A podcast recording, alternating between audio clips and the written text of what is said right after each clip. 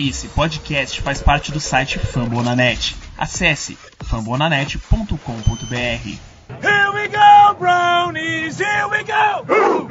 Here we go, brownies, here we go! We were born to rise. We were born to rise. So what you know about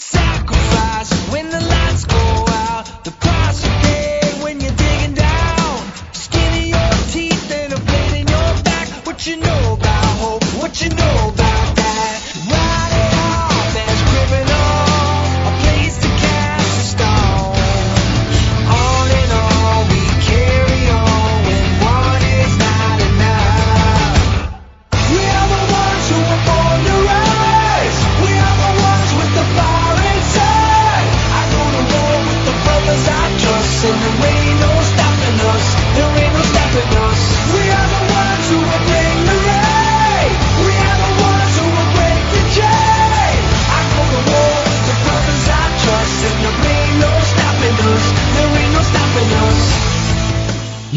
Go, here we go, Brownies! Bem-vindos a mais um Dog Podcast. Eu sou o Weber Barros e é um prazer imenso poder estar de volta para mais uma temporada deste episódio que nós amamos tanto. 2021 começando com tudo aí para o nosso querido Brownzão da massa. Depois de um ano de 2020 com muitas novidades boas, com muitas notícias boas e novidades que a gente até então não tinha vivido desde que a franquia voltou em 99. A equipe tem feito alguns movimentos interessantes agora já no começo do ano de 2021 que fazem com que a gente sonhe cada vez com voos mais altos aí para essa temporada que vai entrar. E para começar a destrinchar um pouco desses movimentos, dessas coisas lindas e maravilhosas que têm acontecido até aqui, eu trago para vocês o nosso co-host querido e amado por todos, Marvin Abreu. Seja muito bem-vindo ao ano de 2021, a uma nova temporada, meu querido. Fala Eber, fala galera. Tô aí para mais uma temporada. Hoje a gente vai dissecar os free agents do Browns, uma free agent bem, bem agressiva e bem precisa do AB e a gente tá bem feliz aí poder representar o Browns mais um ano e poder dar conteúdo aí para nossa torcida aqui no Brasil. Qualquer coisa me segue lá no Clip Browns Brasil e também segue a gente no Dow Pound BR. É isso aí, pessoal. Dá o PodBR em todas as redes sociais, no Facebook, no Instagram, no Twitter e o Marvão lá no Clip Browns Brasil, também no Twitter, tá certo? É, inicialmente aqui, antes de, antes de mais nada, queria agradecer todo mundo que tem colaborado com a gente aí no nosso projeto da, da vaquinha, né, para ajudar na melhoria do conteúdo aqui, na melhoria da qualidade. Né, a gente está aí no, no, em algumas campanhas com alguns projetos para melhorar cada vez mais o conteúdo que a gente leva para você, amigo de casa. E a gente quer agradecer a você que tem nos ajudado, que tem colaborado. E você que tem interesse de colaborar, procure a gente lá no grupo, procure a gente nas redes sociais para que a gente possa te explicar melhor e você ver da forma melhor que você consiga ajudar, tá certo? Uh, e também... vai ajudar a gente bastante para melhorar o conteúdo, melhorar a qualidade de áudio. Tudo isso está bem ligado à ajuda que a gente pode receber de, do pessoal, né?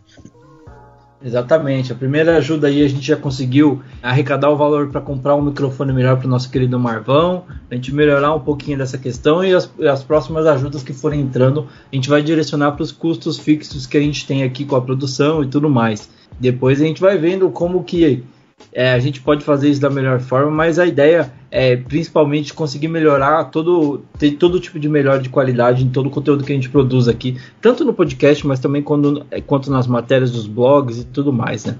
E também aqui, aproveitando para dar um panorama do planejamento que a gente está utilizando aí para essa off-season, né? A gente vai começar o primeiro episódio do ano falando sobre a free agency, falando bastante do que foi feito agora nessa primeira semana, né, aguardando para ver o que, que, será feito nessa próxima semana também. Mas a princípio, bastante desses primeiros movimentos do Browns em 2021.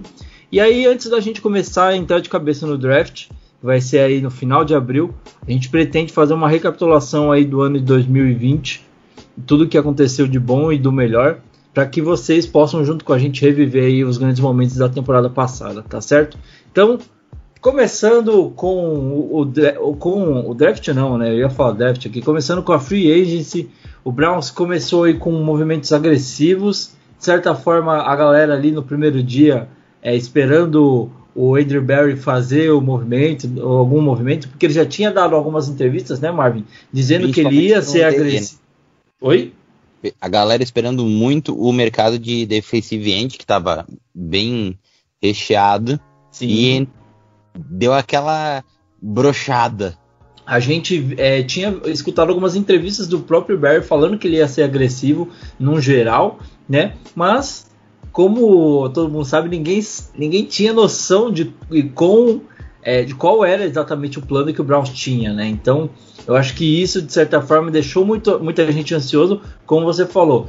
O, a posição de defensive end dos Eds, né? Era um, uma das que mais tinham jogadores talentosos, mas também sabíamos que esses jogadores também queriam contratos gordos, como foi o próprio é, Bud Dupree, que pegou um contrato gigante, tanto de, financeiramente quanto de tempo de contrato com o Titans. O Hendrickson, que era um cara também que estava muito bem avaliado, pegou um bom contrato com o Bengals. O, o Carl Lawson também pegou um contrato bem, bem recheado, se eu não me engano foi com o Jets. Foi pro Jets também.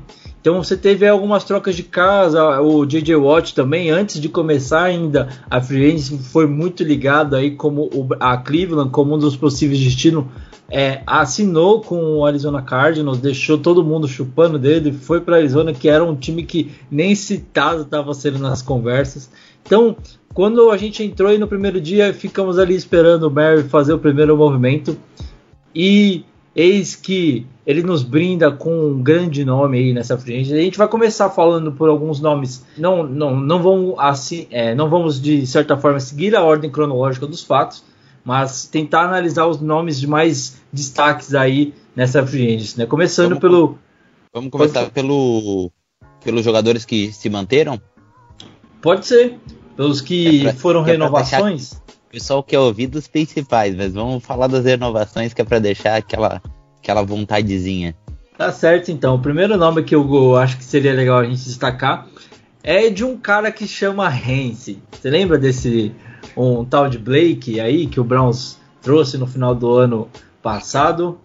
Que... Eu conheci no vestiário um, um cara chamado Hance. Exatamente. Blake Hance, guard, renovou com o Browns por dois anos, assinou um contrato de dois anos. A gente não tem detalhes financeiros para trazer para vocês aqui, mas é um nome que o Browns traz de volta depois de, de ver o cara. Eu acho que um até tentar não, não é, se delongar muito aqui, mas acho que é um nome que vale destacar. Que é um cara que foi de certa forma jogado no fogo. Teve até aquele vídeo dele fazendo repetições ali no estacionamento, no frio, né, treinando com a namorada chamando o snap, fazendo a, a cadência ali tudo mais. Teve a sua estreia num jogo de wild card contra os Steelers, porque o reserva da posição que já uh, que já estava cobrindo o titular, que era o Joe Bitonio, que ficou de fora por causa da, da Covid-19. E aí o Michael Dunn se machucou. E aí o Blake teve que entrar é, no fogo porque o Michael Dunn, que já era um reserva, estava cobrindo o Joe Bitonio, que foi afetado pela Covid-19 entra em jogo depois da lesão que o, o Dan teve, né? E aí jogou ali os últimos 17 snaps ofensivos que a equipe teve no jogo, não comprometeu, foi muito bem. E na semana seguinte, contra o Kansas Chiefs, jogou mais 33 snaps é, na derrota ali contra o Kansas na, pelo Divisional Round da FC, né? Também vai muito bem, então acho que o Browns vê um valor, ainda mais pensando em, nessa linha ofensiva que foi totalmente mudada da água para o vinho na temporada passada. Foi um dos principais objetivos do Barry na free agency ao longo do ano. Justamente com o trabalho do Bill Callahan e também de todo o, o staff ali do, do Browns, acho que foi um dos setores que mais cresceu ao longo da temporada e manter peças que ajudaram esse setor a, a, se tornar o que ele é hoje, acho que faz muito bem o Andrew Barry e todo o Browns em trazer o Reigns de volta, né, Marvão? Sim, eu, eu acredito que eles viram uma oportunidade de trazer um cara que né, se mostrou resiliente, entrou com poucos dias e já entregou. E esse contrato de dois anos deve ser pelo mínimo, não deve ter quase nada de garantido. Então é aquela coisa: se der certo, muito bom, se não der, se der errado, não deu errado, né? Simplesmente vai ser cortado e, e bola para frente, né? É, lembrando que o Mike Dunn, a gente mostrou bem, eu acredito que ele vai voltar, ele era uh, restricted free agency, então provavelmente o Browns vai vai tentar manter ele e aí ver como é que ficou quem vai se manter no elenco para depois nos cortes dos 53 jogadores, né? Só lembrando pro pessoal, muitos desses nomes que a gente vai falar aqui pode ser que nem façam os 53 jogadores, provavelmente até fazem, mas existe a possibilidade de não fazer os 53 jogadores que vão para a temporada. E aí, às vezes, não tá no 53, mas entra durante a temporada com alguma lesão. Então, é importante, não, não necessariamente porque o Browns renovou com o Dan por dois anos, que ele vai ser uh, o reserva imediato nesses dois anos. Exatamente. E aí, para a gente dar sequência então nos nomes que foram trazidos de volta, a gente tem o, a renovação do wide receiver e também retornador de, de chutes, né, no geral, tanto de kickoffs quanto punts. Jojo Netson, que sofreu uma lesão ali na semana 3, rompeu o, ACL, né, o ligamento anterior cruzado, e ficou de fora de aí durante, durante o restante da temporada. Volta para Cleveland por mais um ano. O Browns estava utilizando muito o Netson não só nos retornos, mas também em jogadas de, de scrimmage, como wide receiver mesmo. Tava tendo um papel ali até importante naquelas jet suites e algumas coisas a mais. Então acho que o, é um cara que é muito rápido, muito versátil ali. Então pro esquema do Stefanski talvez faça algum sentido. A gente não sabe também, ele assinou um contrato de um ano. Não temos muitos detalhes também financeiramente para trazer, mas a princípio é para você jogar ali no meio do bolo, naquela no training camp para ver se você consegue manter por mais um ano e dependendo do que vai acontecer ao longo da temporada. Porque falando em retornadores, né, o Browns tem além do Jojo Netson, estava utilizando o Dearness Johnson, que é o running back 3 foi hoje bem. no elenco, foi muito bem. E também o Donovan People Jones, mais na questão dos punts, mas também é, ele fez uma pontinha ali quando o Jojo Netson machucou, ele assumiu todos os chutes, né? Mas como a gente falou aqui ao longo do, de todos os os podcasts na temporada, a gente acredita que talvez o People Jones possa se focar mais na questão de é, receiver, né? E deixar é, esses trabalhos aí pro Jonas Jones ou o próprio Jojo Netson, caso é, se mantenha no elenco, né, Marvão? Exatamente. A gente entende que ele ganhando mais oportunidades em campo, independente no Special Teams ou de wide receiver, vai melhorar na confiança, na ele pegando mais uh, o ritmo do jogo, porém a gente acredita que esse ano ele vai, ele vai ter um, um, um role na, na, no ataque maior, né, um papel no ataque maior e vai e vai poder focar mais em ser o wide receiver, não ser um wide receiver special teamer. Mas só deixando claro, o Joe Netson é aquele cara que eu acredito que o Browns é um time que valoriza muito special teams, né? Então a gente vê alguns jogadores se mantendo no time por causa do, do special teams. Quem sabe também seja um dos, dos motivos do Elijah Lee ter se mantido, apesar que a gente perdeu alguns jogadores de special teams esse ano para outros times, principalmente para o Texans. Mas Sim, Texans varrendo o lixo aí da NFL para montar o time. mas e, extremamente focado em special teams, né? Se tu perceber, Sim praticamente todos os jogadores, a maioria dos jogadores que eles trouxeram, os dois do Browns que eles trouxeram, eram muitos jogadores de special teams. Então, isso é, isso é uma questão a de ser levantada. Acho que manter o Jojo Netson e ter um específico, um cara específico para retorno é bem interessante. Bom, e para a gente dar sequência aí mais alguns nomes, né? O Browns renovou também com Elijah Lee, é, o linebacker que foi trazido aí durante a temporada também para ajudar a reforçar o corpo de linebackers do Browns, também renovou o contrato.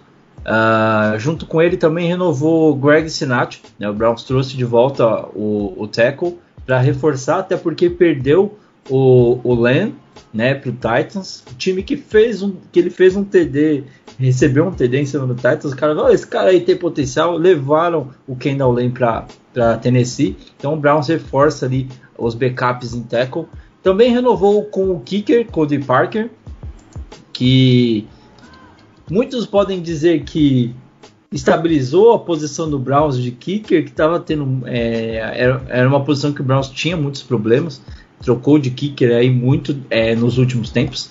E muitos vão dizer que ainda não é, é confiável, que não era um caso de renovação certa, né? Eu pergunto para ti, Marvin, desses três que eu citei, Cody Park talvez seja um, o caso que mais levante alguma polêmica?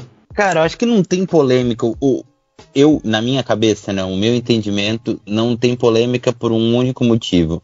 O Cody Park, ele, ele não é o melhor kicker do mundo, só que das, do que a gente tem liberado hoje de possibilidade, ele, ele foi muito. Foi o melhor kicker nos últimos 3, 4 anos. Ele botou a bola lá dentro, acertou extra point, e óbvio que ele teve alguns erros. Eu acho que a confiança de, da renovação vai ajudar ele. Mas se o Browns deu um, um, contrato de um ano com vários kickers na NFL ganhando contratos mais longos, eu acho que isso daí tá claro que é porque uh, eles querem um ano dele e ver o que, o que ele vai entregar. E acho que a questão do parque é não falta perna, falta é o mental. E se a gente conseguir trabalhar o mental nesse, nele, pode ser que, que ele desenvolva e tenha uma temporada melhor, mas a temporada dele não foi ruim e até um certo modo ele foi, ele foi seguro. Alguns podem dizer, ah, foi seguro na ruindade, né? Se manteve uhum. ruim um ano inteiro. Mas aí seria maldade.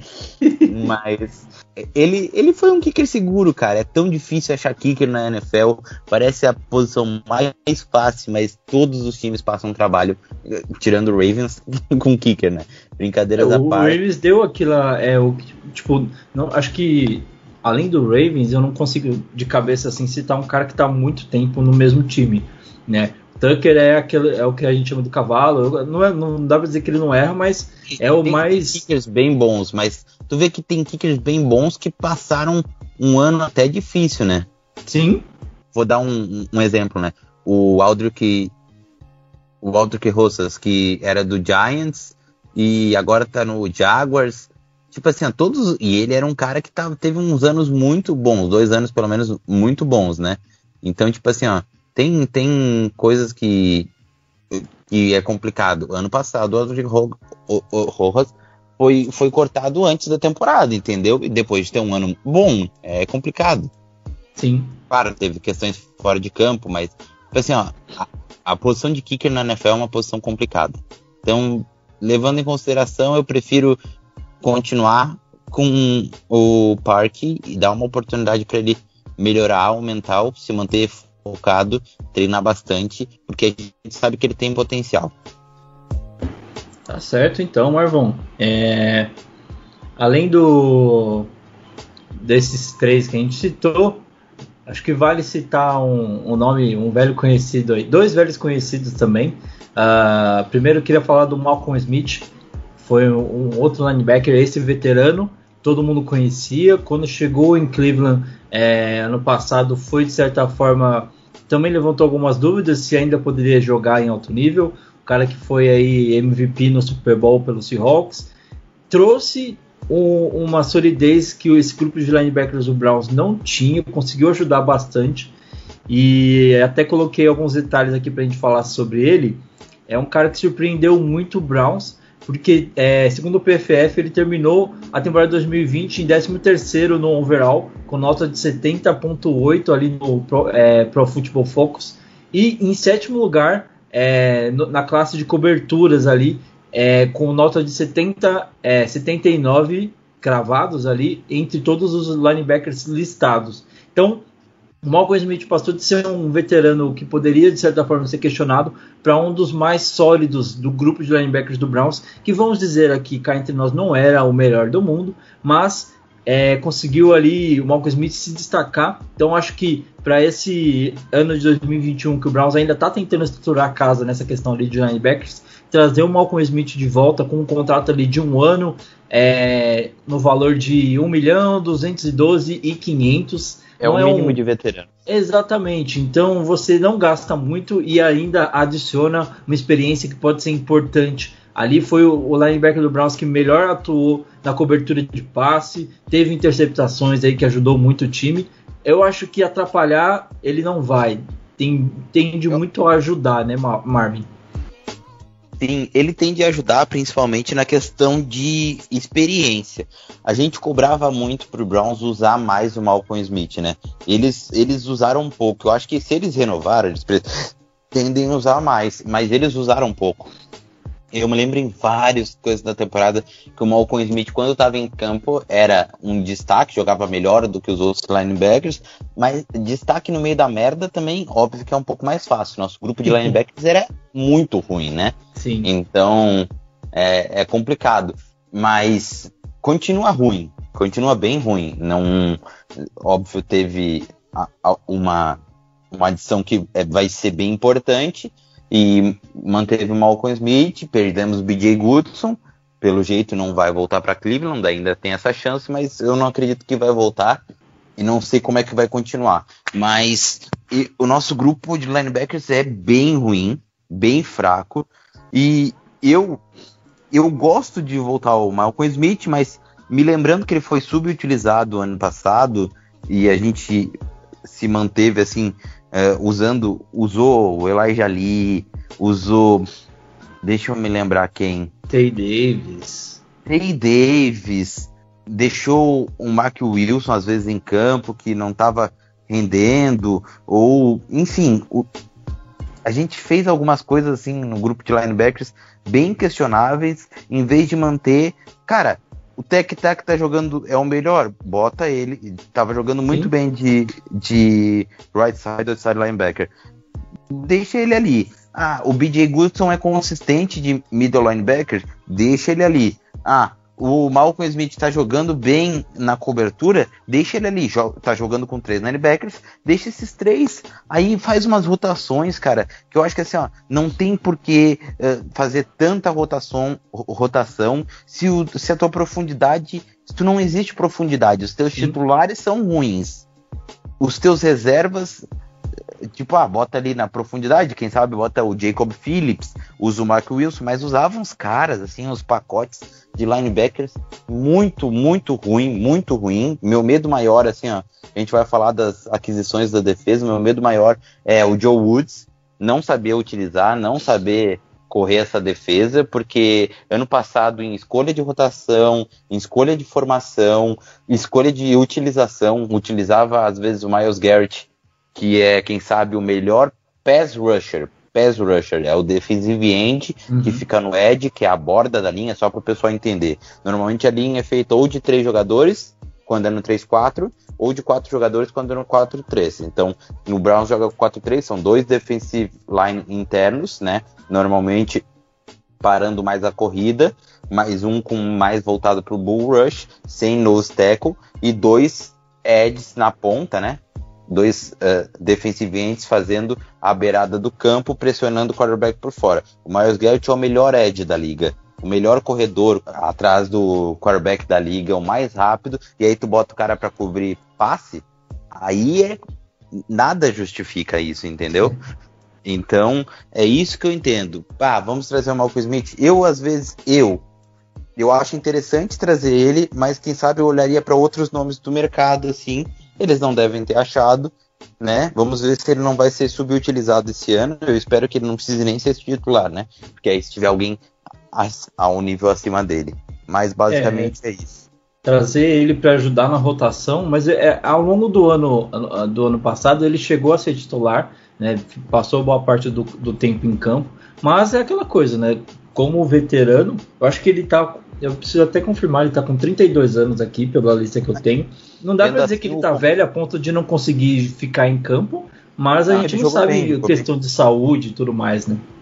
A, questão também importante é pensar que esses caras são são contratos muito baixos, né? Blake Hance, uh, Jojo Natson, Cody Park, Malcolm Smith.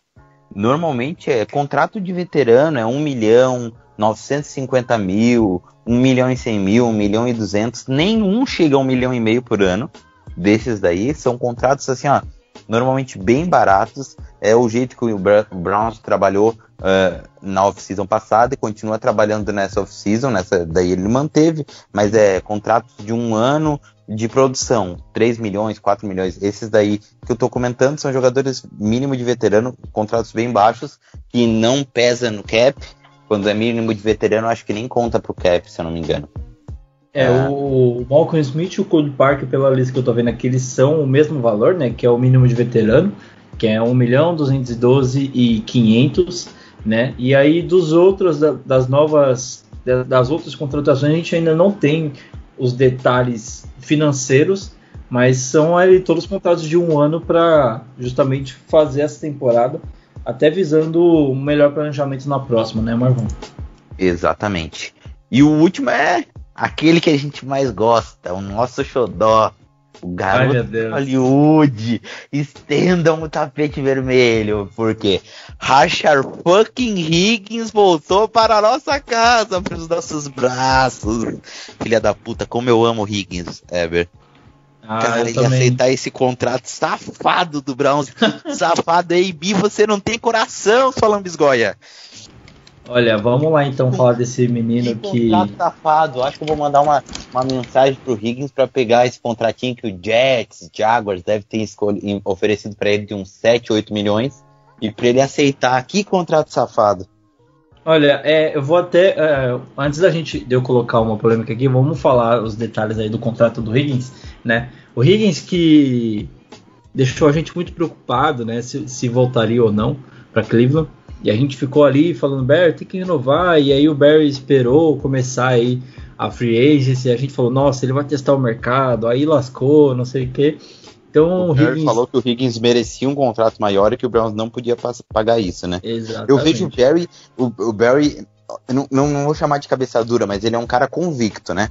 Se ele acredita que pode pagar até E- isso, e ele não vai pagar. sincero e honesto. Eu acho que acima de E- tudo, é, um, um dos, dos pontos positivos que, que eu vejo no Barry é que a comunicação que ele aparenta ter com os jogadores é a melhor possível. Tipo, chegou no Higgins e falou: Mano, a gente quer que você fique, a gente quer que você continue aqui por todo o carisma que você tem, o amor que a torcida tem por você, porque você é produtivo dentro do esquema que o Stefan está rodando e tudo mais. Mas a gente não pode pagar o contrato que você merece hoje. E aí você joga na mão do jogador essa decisão, né? O cara vai, testa a free agency, não encontra nada que, que talvez chame tanta atenção dele assim, ele escolhe ficar em Cleveland, um lugar onde ele sabe que tem um potencial torcida gigante, a torcida o ama, né? E O além de tudo, ele. Exatamente, ele tem não só o, o- o- essa questão do amor de um, de um companheiro de time, mas também um entrosamento que pode ser que, sei lá, se ele vai pro Jets, a gente nem sabe quem que é o QB que vai jogar no Jets. Até ele conseguir um entrosamento parecido em qualquer outro time, vai, No vai, Jaguars vai, igualmente. Exatamente. Então, assim, Higgins fica em Cleveland, é, aceitou um contrato aí de um ano, valendo 2,38 milhões, é, 2,380 é, 380 milhões de, de dólares aí. O Higgins, que esse ano é, vai para casa dos 27 anos aí, já não é mais um, um garoto, digamos assim. Eu tenho 28, não me considero tão garoto assim, mas não dá para dizer que ele tá velho, né? E aí uma outra coisa que eu queria colocar aqui para você, Marvin. Com a adição do Higgins, hoje no elenco, o Browns possui o número de 10 wide receivers. São eles. Conta comigo aí. Jarvis Landry, Odell Beckham Jr., Rashard Higgins, Donovan People Jones, Kadarel Hodge, Jojo Nedson, é, o Bradley, eu não lembro o nome do Bradley agora de cabeça, cara, mas é o Bradley. Aí você tem o Ryan Switzer, o Willis, que eu também não me lembro o nome dele, e também o. Eric. É, e tem um último cidadão aqui que eu não consegui pegar o primeiro nome dele também, que é o Hollins. Todos esses estão com contratos ativos no Browns, é, com o Browns, né? Fazem parte do elenco hoje, tá? O Derek E- Williams e Jacob Hollins. Mas Obrigado, Marcão. no final da temporada, no final do 53 vai ficar. ah, esse ano não, a gente não vai ter tantas surpresas no, na questão de wide receiver. É, é Odell Beckham Jr., Jarvis Landry, é, Rashard Higgins, Donovan People Jones. E aí o Carol Rod pode entrar ou não. dependendo se o Browns for com cinco ou seis recebedores. E aí o, o retornador fica entre Joe John Hudson e o, o Switzer, Ryan Switzer. O Rod, eu tô até confirmando aqui, ele recebeu uma tender, não recebeu?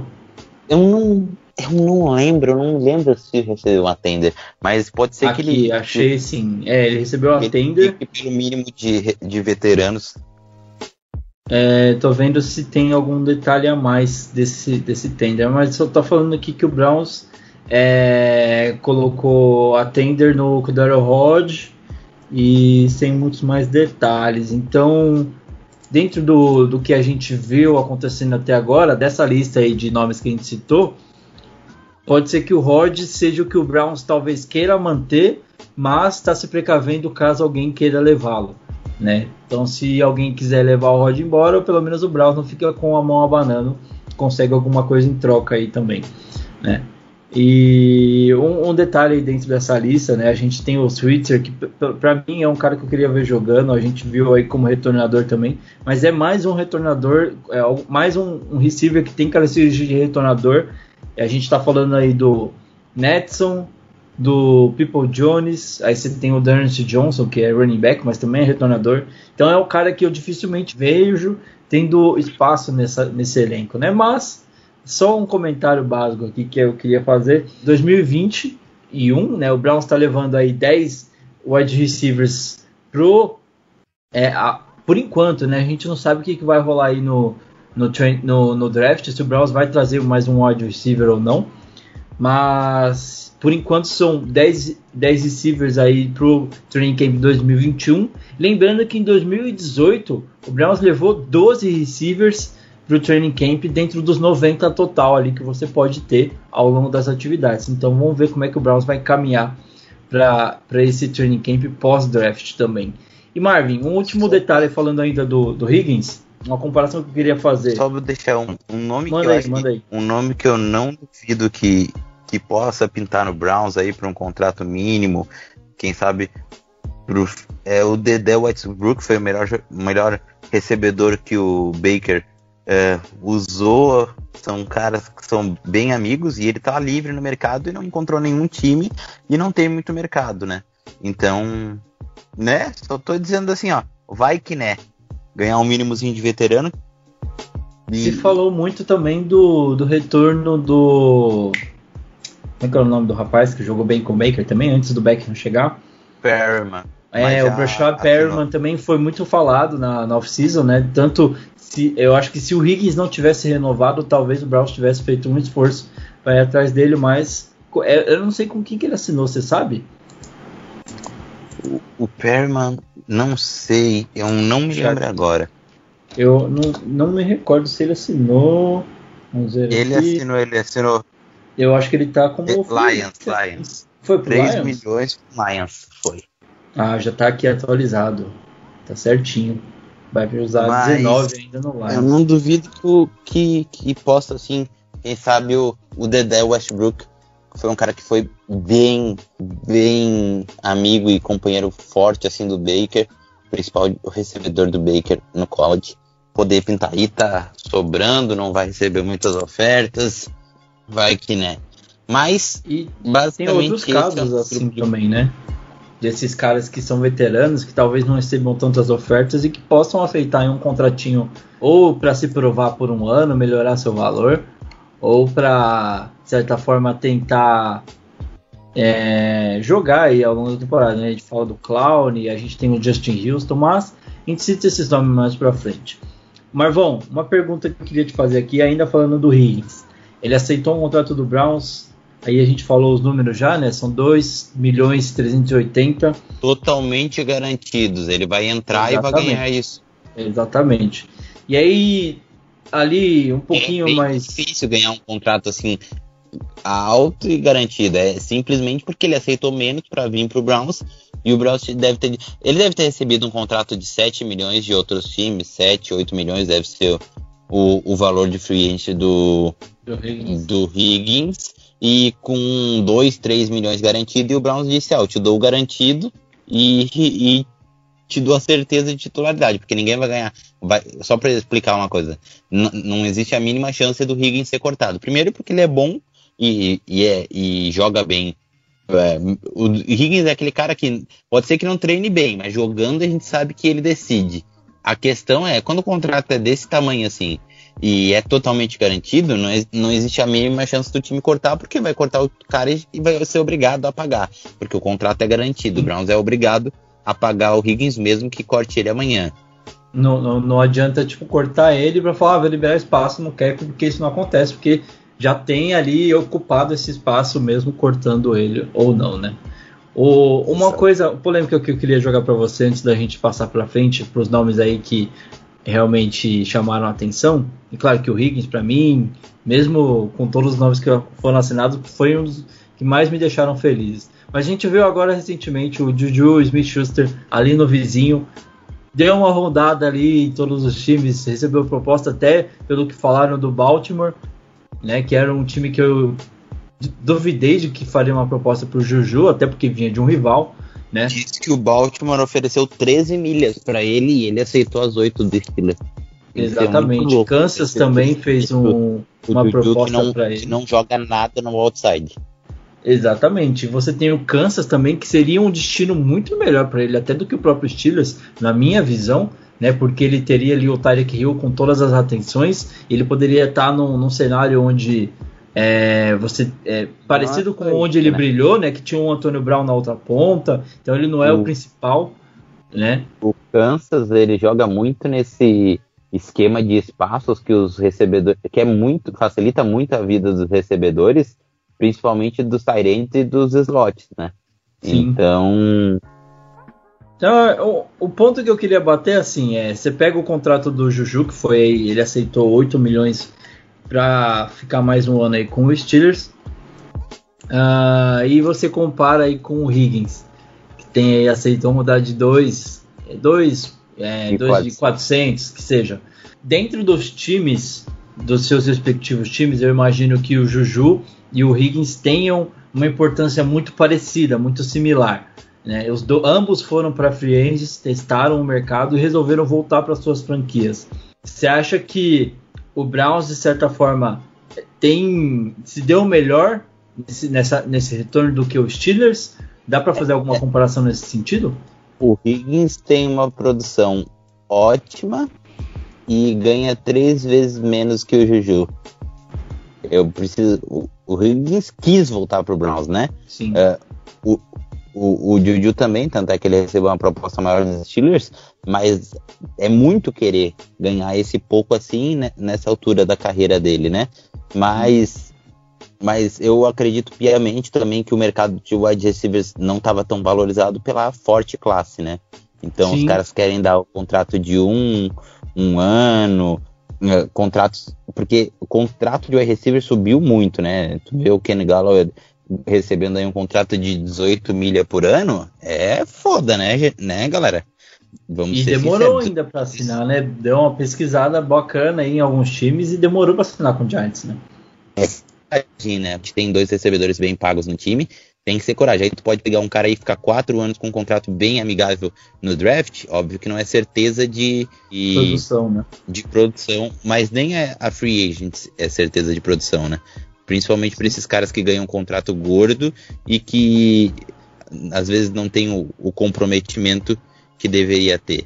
o Então, próprio Browns já sofreu, cansou de sofrer com Kenny Britt, Kenny Britt, Kenny sofreu com o Dwayne Bowie também, que os caras falam que o Brown jogou o Dwayne Bowie numa sala e jogou com o contrato e a caneta trancou ele lá, só saiu depois que assinava e deu um overpay gigante também. Então o Browns tem muita experiência nesse sentido, né?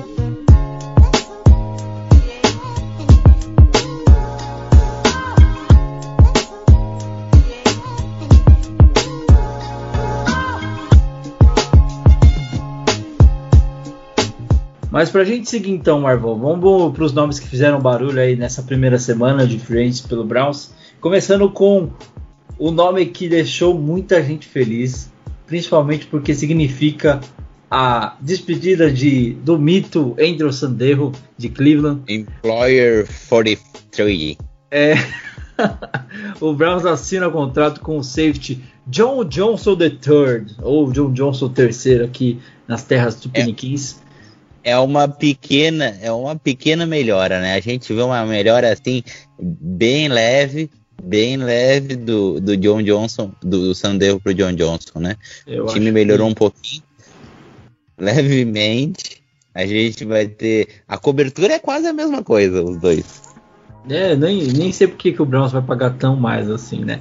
Falando em pagar mais, vamos falar aqui dos detalhes do contrato.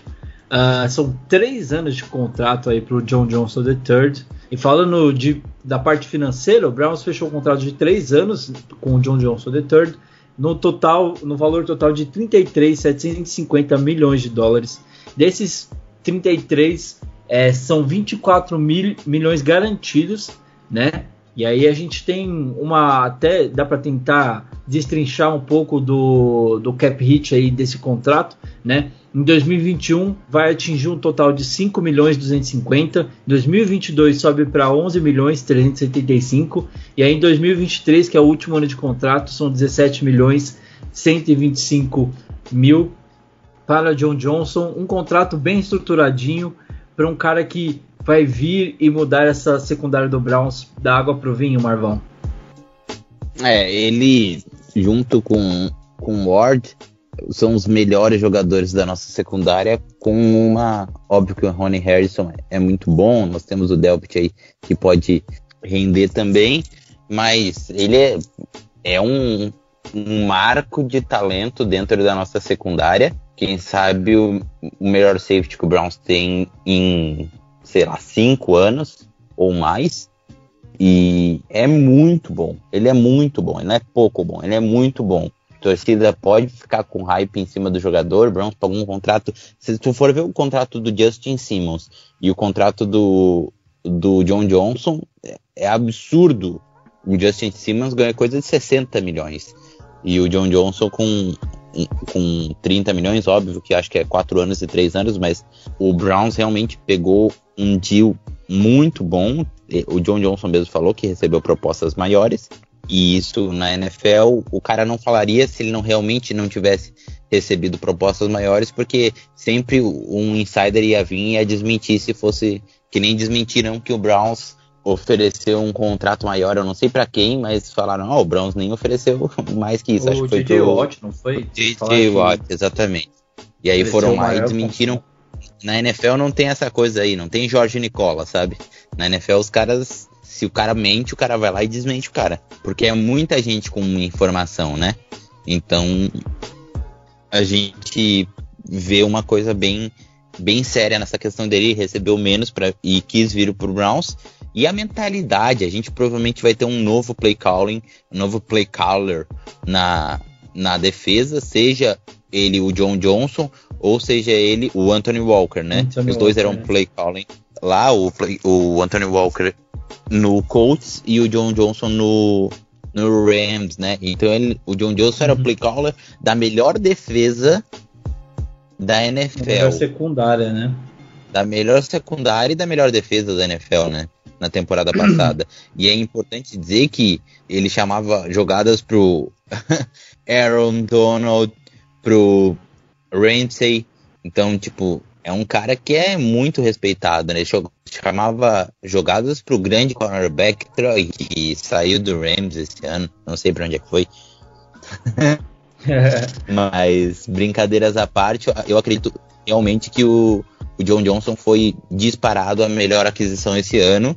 E eu já sou fã desse cara, é um grande líder, Chegou com vai tudo, chamar né? jogadas Chegou provavelmente com tudo, pegou com tudo, não não saiu da responsabilidade, disse que tá aí para chamar as jogadas, lembrando que quem chamava jogadas era o BJ Goodson, que um jogador muito vocal, foi bem bem na temporada passada, o Browns ainda não renovou com ele, não sei se vai voltar, até porque ele o Browns acho que vai tá procurando melhoras, trouxe o Anthony Walker, não sei, eu voltaria com, com o BJ Goodson e aí um contrato de 3 milhões, que é que deve estar de um ano, 3 milhões, um, que é o que o, o BJ Goodson deve estar pedindo para o Browns, né? Para outros times deve ser um pouquinho mais, normalmente é assim que funciona, os caras para se manter, eles eles aceitam um pouco menos, dependendo. Não desses caras grandes. Esses caras grandes, normalmente os times pagam, tipo, mais Pra manter, né? manter o cara. Exatamente.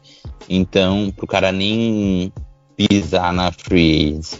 Então, eu, eu acredito que deve ser isso. Eu preferia trazer o BJ do que trazer o Malcolm Smith, por exemplo, né? Mas aí os caras sabem o que eles estão fazendo e eu confio piamente na nossa, no nosso front office. Exatamente. É, alguns números aí. Em 2020, o John Johnson jogou todos os snaps pelo, pelo Rams, liderou a defesa com 105 tackles, sendo dois tackles for loss.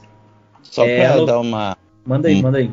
Uma informação, desculpa cortar no meio das informações que estava passando, mas é importante. Normalmente não são safeties que chamam as jogadas defensivas, normalmente são os linebackers. Então, tu vê dentro de uma defesa tão boa como a do Rams, quando é um safety que chama a jogada, o cara é respeitado tanto pela comissão técnica né, do McAvey quanto pelos jogadores, né? Então, assim, você ser respeitado pelos grandes é uma, é uma questão que é bem importante, né? Já vem com uma credencial de, de qualidade. E eu acho que é isso, isso que o John Johnson vai, vai, vai trazer pro time. Qualidade, experiência e talento. E eu acho que acima de tudo também paixão, né? De tudo que ele falou aí nas entrevistas, o cara já logo quando foi anunciado já mandou um videozinho falando bora, mandou um latido no final e aí na entrevista se mostrou muito empolgado, falou que declinou ofertas até mais altas porque ele via uma oportunidade da, da vida dele em, é, em jogar pelo, por esse novo Browns, por esse novo é, essa nova esse novo caminho que a franquia está tomando, né? E eu acho que ele traz muito, né? Eu acho que foi até você mesmo que falou é, no grupo essa semana de que o Brown já tem o Jarvis Landry no ataque e agora ganhou o John Johnson na defesa, que vai, pode ser esse cara tão líder quanto o Jarvis Landry é no ataque, né? E aí, só fechando os números dele, né? A gente falou aí dois tackles for loss, uma interceptação e oito passes defendidos, ranqueado em terceiro pelo é, Pro Football Focus com nota de 85.3. É, são bons números aí de uma boa contratação que o Browns traz para este ano de 2021. Exatamente. Eu acredito que ele vai ser, como, como tu falou, é uma liderança de espírito e, e coração, né? E de talento também. Assim como o Jarvis Landry é no ataque, ele vai ser o, o cara da defesa. E aí, Marvão, para a gente dar sequência na lista dos grandes nomes aí contratados pelo Browns agora na Free Agency, a gente fala do Takashi McKinney. Não, essa primeira, esse primeiro nome aí me pegou na pronúncia. Confesso que ainda vou ter o ano inteiro para aprender aí, prometo para vocês que a gente melhora. Ele é o defensive end que estava no Las Vegas Raiders. Tava, a gente pode dizer assim, em aspas, né? Ele não chegou a jogar muito, sofreu com uma lesão aí, foi colocado na injury reserve aí no finalzinho, é, durante boa parte da temporada aí. É, o contrato dele com o Browns é de um ano, sendo de 4,250 milhões garantidos, é, totais, quer dizer, sendo 3,5 é, 3,5 milhões garantidos. E com incentivos, esses valores podem chegar até 6 milhões. Tá? Desses valores aí, a gente está falando que 2,5 milhões do salário é, são do salário base, né? E mais um milhão de bônus de assinatura aí, pelo menos é, são os números que a gente tem até agora, né, Marvão? Passando algumas coisas rápidas aí para passar a bola para ti. O McKinley foi escolha a 26 escolha do draft de 2017 pelo Atlanta Falcons e na sua temporada de Hulk ele teve 6 sacks ali em 2017 e aí na, na seguida ele anotou 7 sacks em 2018 e aí em 2019 caiu para 3 sacks e meio e foi colocado no waivers pelo Atlanta após declinar algumas ofertas ali de trade. Rápida, é, e teve uma rápida passagem, como a gente falou, pelo Raiders antes de se machucar e parar ali na injury reserve até o final da temporada. Agora assina com o Browns e ao que tudo indica, Marvin, aí eu já pergunto a sua opinião. Ele tem sido apontado como o substituto para o Adrian Claiborne que foi dispensado. A gente vai falar mais sobre as dispensas mais dispensas e não renovações possíveis, né? Mas ele tem sido apontado como substituto para o Claiborne, mais barato e mais novo. Você vê dessa forma ou você pensa diferente? Eu sou bem sincero que eu acho que assim, ó, eu sempre digo, ah, vamos dar uma oportunidade para caras que a, acabaram não dando muito certo, mas que têm um potencial. E eu vejo o McKinley nessa questão. Eu, eu vou te dizer, porque ele já apresentou na Lira, eu achei um pouquinho caro o salário, acho que o, que o Barry podia ter pago menos, mas 3 milhões não é nada, essa é a verdade, principalmente para defensive end. Eu, eu acredito, e principalmente num contrato de um ano, né? Então é tipo, é uma coisa só pra Vamos ver o que vai dar. É 3 milhões e meio ou 4 milhões, alguma coisinha o salário dele, se eu não me engano. É, 4, uh, 4,25 milhões. Uh, a questão é que hoje ele é o titular, né? Ele não vem para substituir o. Hoje, antes do draft, ele é o titular. Ele seria uma substituição para o Oliver Vernon, com quem sabe o Curse Weaver sendo a substituição pro que tu Claiborne. pro Claiborne. Então, basicamente é isso, assim, tipo, acho um pouco arriscado porque a gente esperava alguém com mais produção. A gente esperava um grande defensivamente. O Browns não foi por esse caminho, não, não quis pagar, não conseguiu pegar os, os top de posições, acreditou que eles não aceitaram, não preferiram o Browns, ou, né, o Browns não chegou nos valores que o Browns gostava. Então a gente não, não tem como saber, é complicado esse mercado de free agency aí.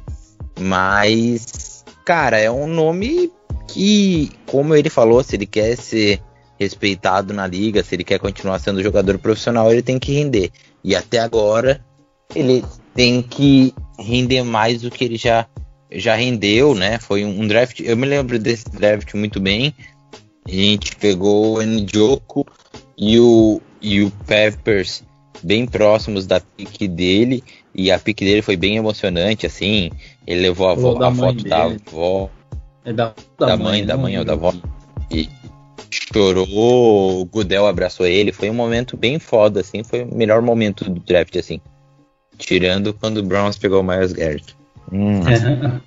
Mas. Uh, foi bem emocionante, assim, essa parte. E ele é um cara que tem tudo para se mostrar mais do que ele se mostrou até agora, né? Então, eu espero realmente que ele possa contribuir, possa apressar o QB, possa um, fazer sexo, possa ajudar no jogo corrido, é algo que realmente agregue ao Cleveland Browns, né? Mas eu não espero muito, né? Eu, eu quero que ele, que ele ajude, mas eu não dá para se esperar muito porque ele não teve nenhuma temporada assim que mostre, meu Deus, essa temporada ele ele realmente foi muito bom. Então é é complicado assim, né? Não dá para se esperar muito de alguém que não teve não tem muitos números ainda na liga, né?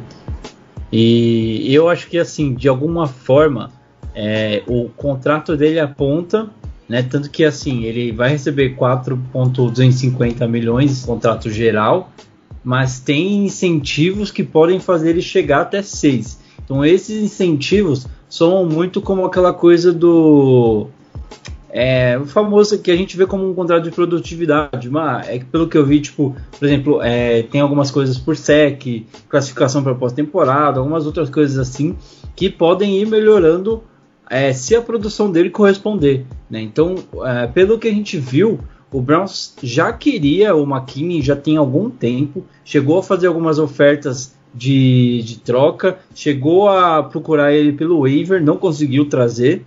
Então, não é de hoje que o Browns tinha interesse em trazer ele, já tinha algum tempo. E ele mesmo falou na entrevista que o Browns chegou a, a procurar ele, tentou trazer, mas não deu certo.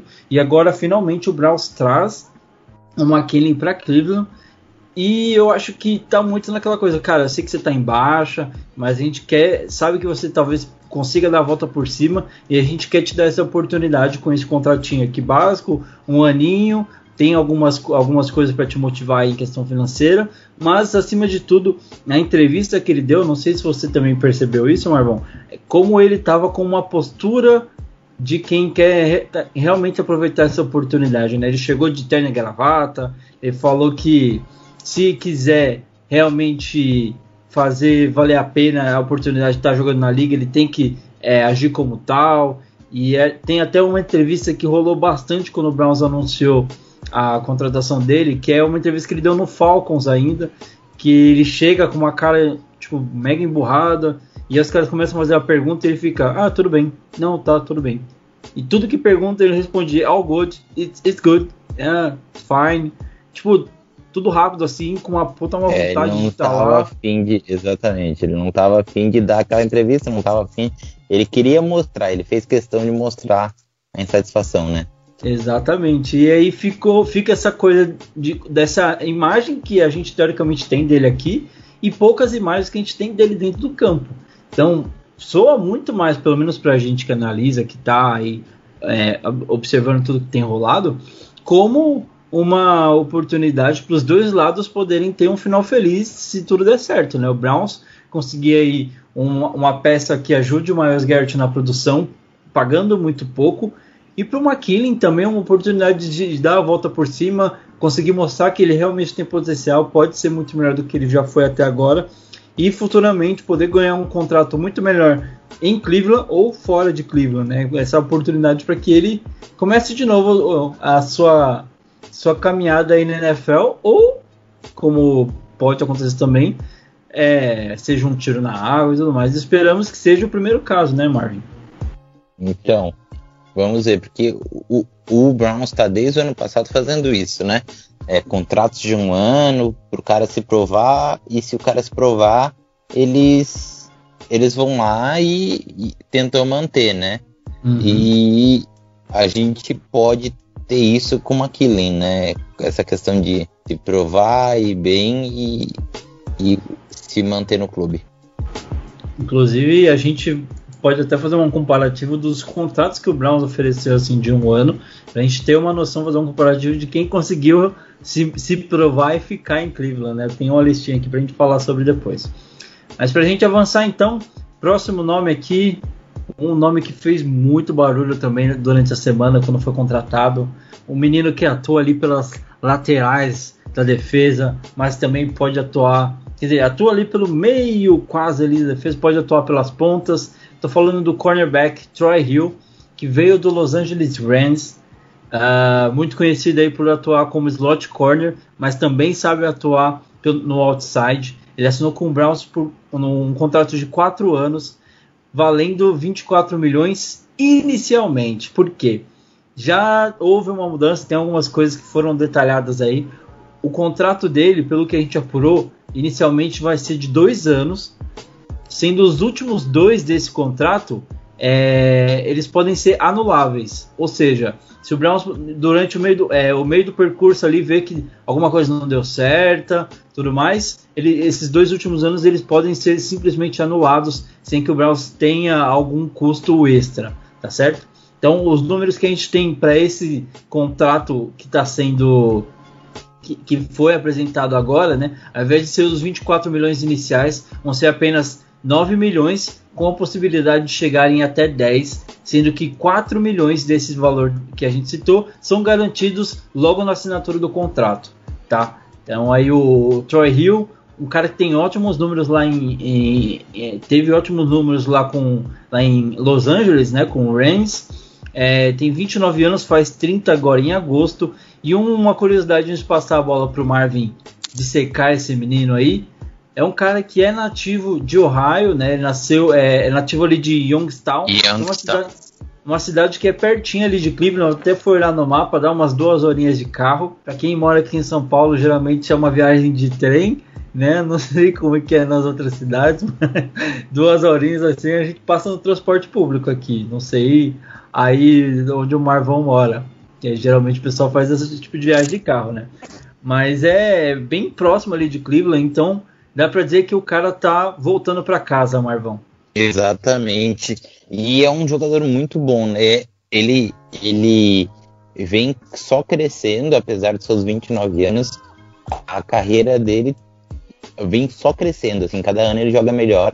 E e ele não parou de, de desenvolver. A gente acredita que ele vai, pelo menos nesses dois primeiros anos, que eu não acredito que ele vai ficar quatro anos em Cleveland, mas dos dois primeiros anos aí do contrato, acredito que ele vai, vai ter muito a agregar. E aí a gente tem aí, como a gente falou, né? Ele a princípio vem como esse slot corner, né? O Browns precisando muito desse atleta, foi até o mercado dessa posição, na verdade, né? Cobrir bem essa posição. Tentou com o Kevin Johnson, tentou com alguns outros nomes, sofreu muito nessa posição, principalmente ali para marcar tarendes, esse tipo de coisa. E traz o Troy Hill para tentar melhorar essa questão, mas o Troy Hill também ele tem essa versatilidade de conseguir atuar, se necessário, no lado externo do, da defesa, né?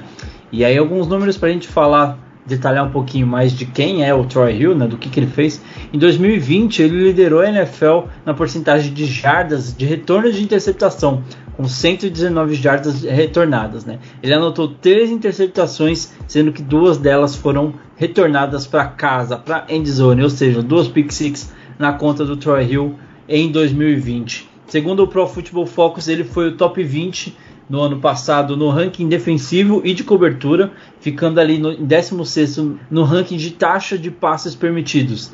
E vale lembrar que ele foi o décimo cornerback que mais foi acionado, digamos assim, foi o cara que mais o décimo CB que mais teve passes na sua direção. Ou seja, levando isso em consideração, Marvão, são ótimos números, né? O décimo cara, o cara que era mais é, acionado ali para ter que fazer a defesa, conseguiu ainda ótimos números. É, jogando numa defesa que, claro, ajudava bastante. Ele tinha ali o próprio John Johnson, que é um parceiro que agora vem junto com ele para Cleveland. O, o Browns traz aquele entrosamento do Ultimate Team, sabe? Coloca os dois caras no mesmo time ali.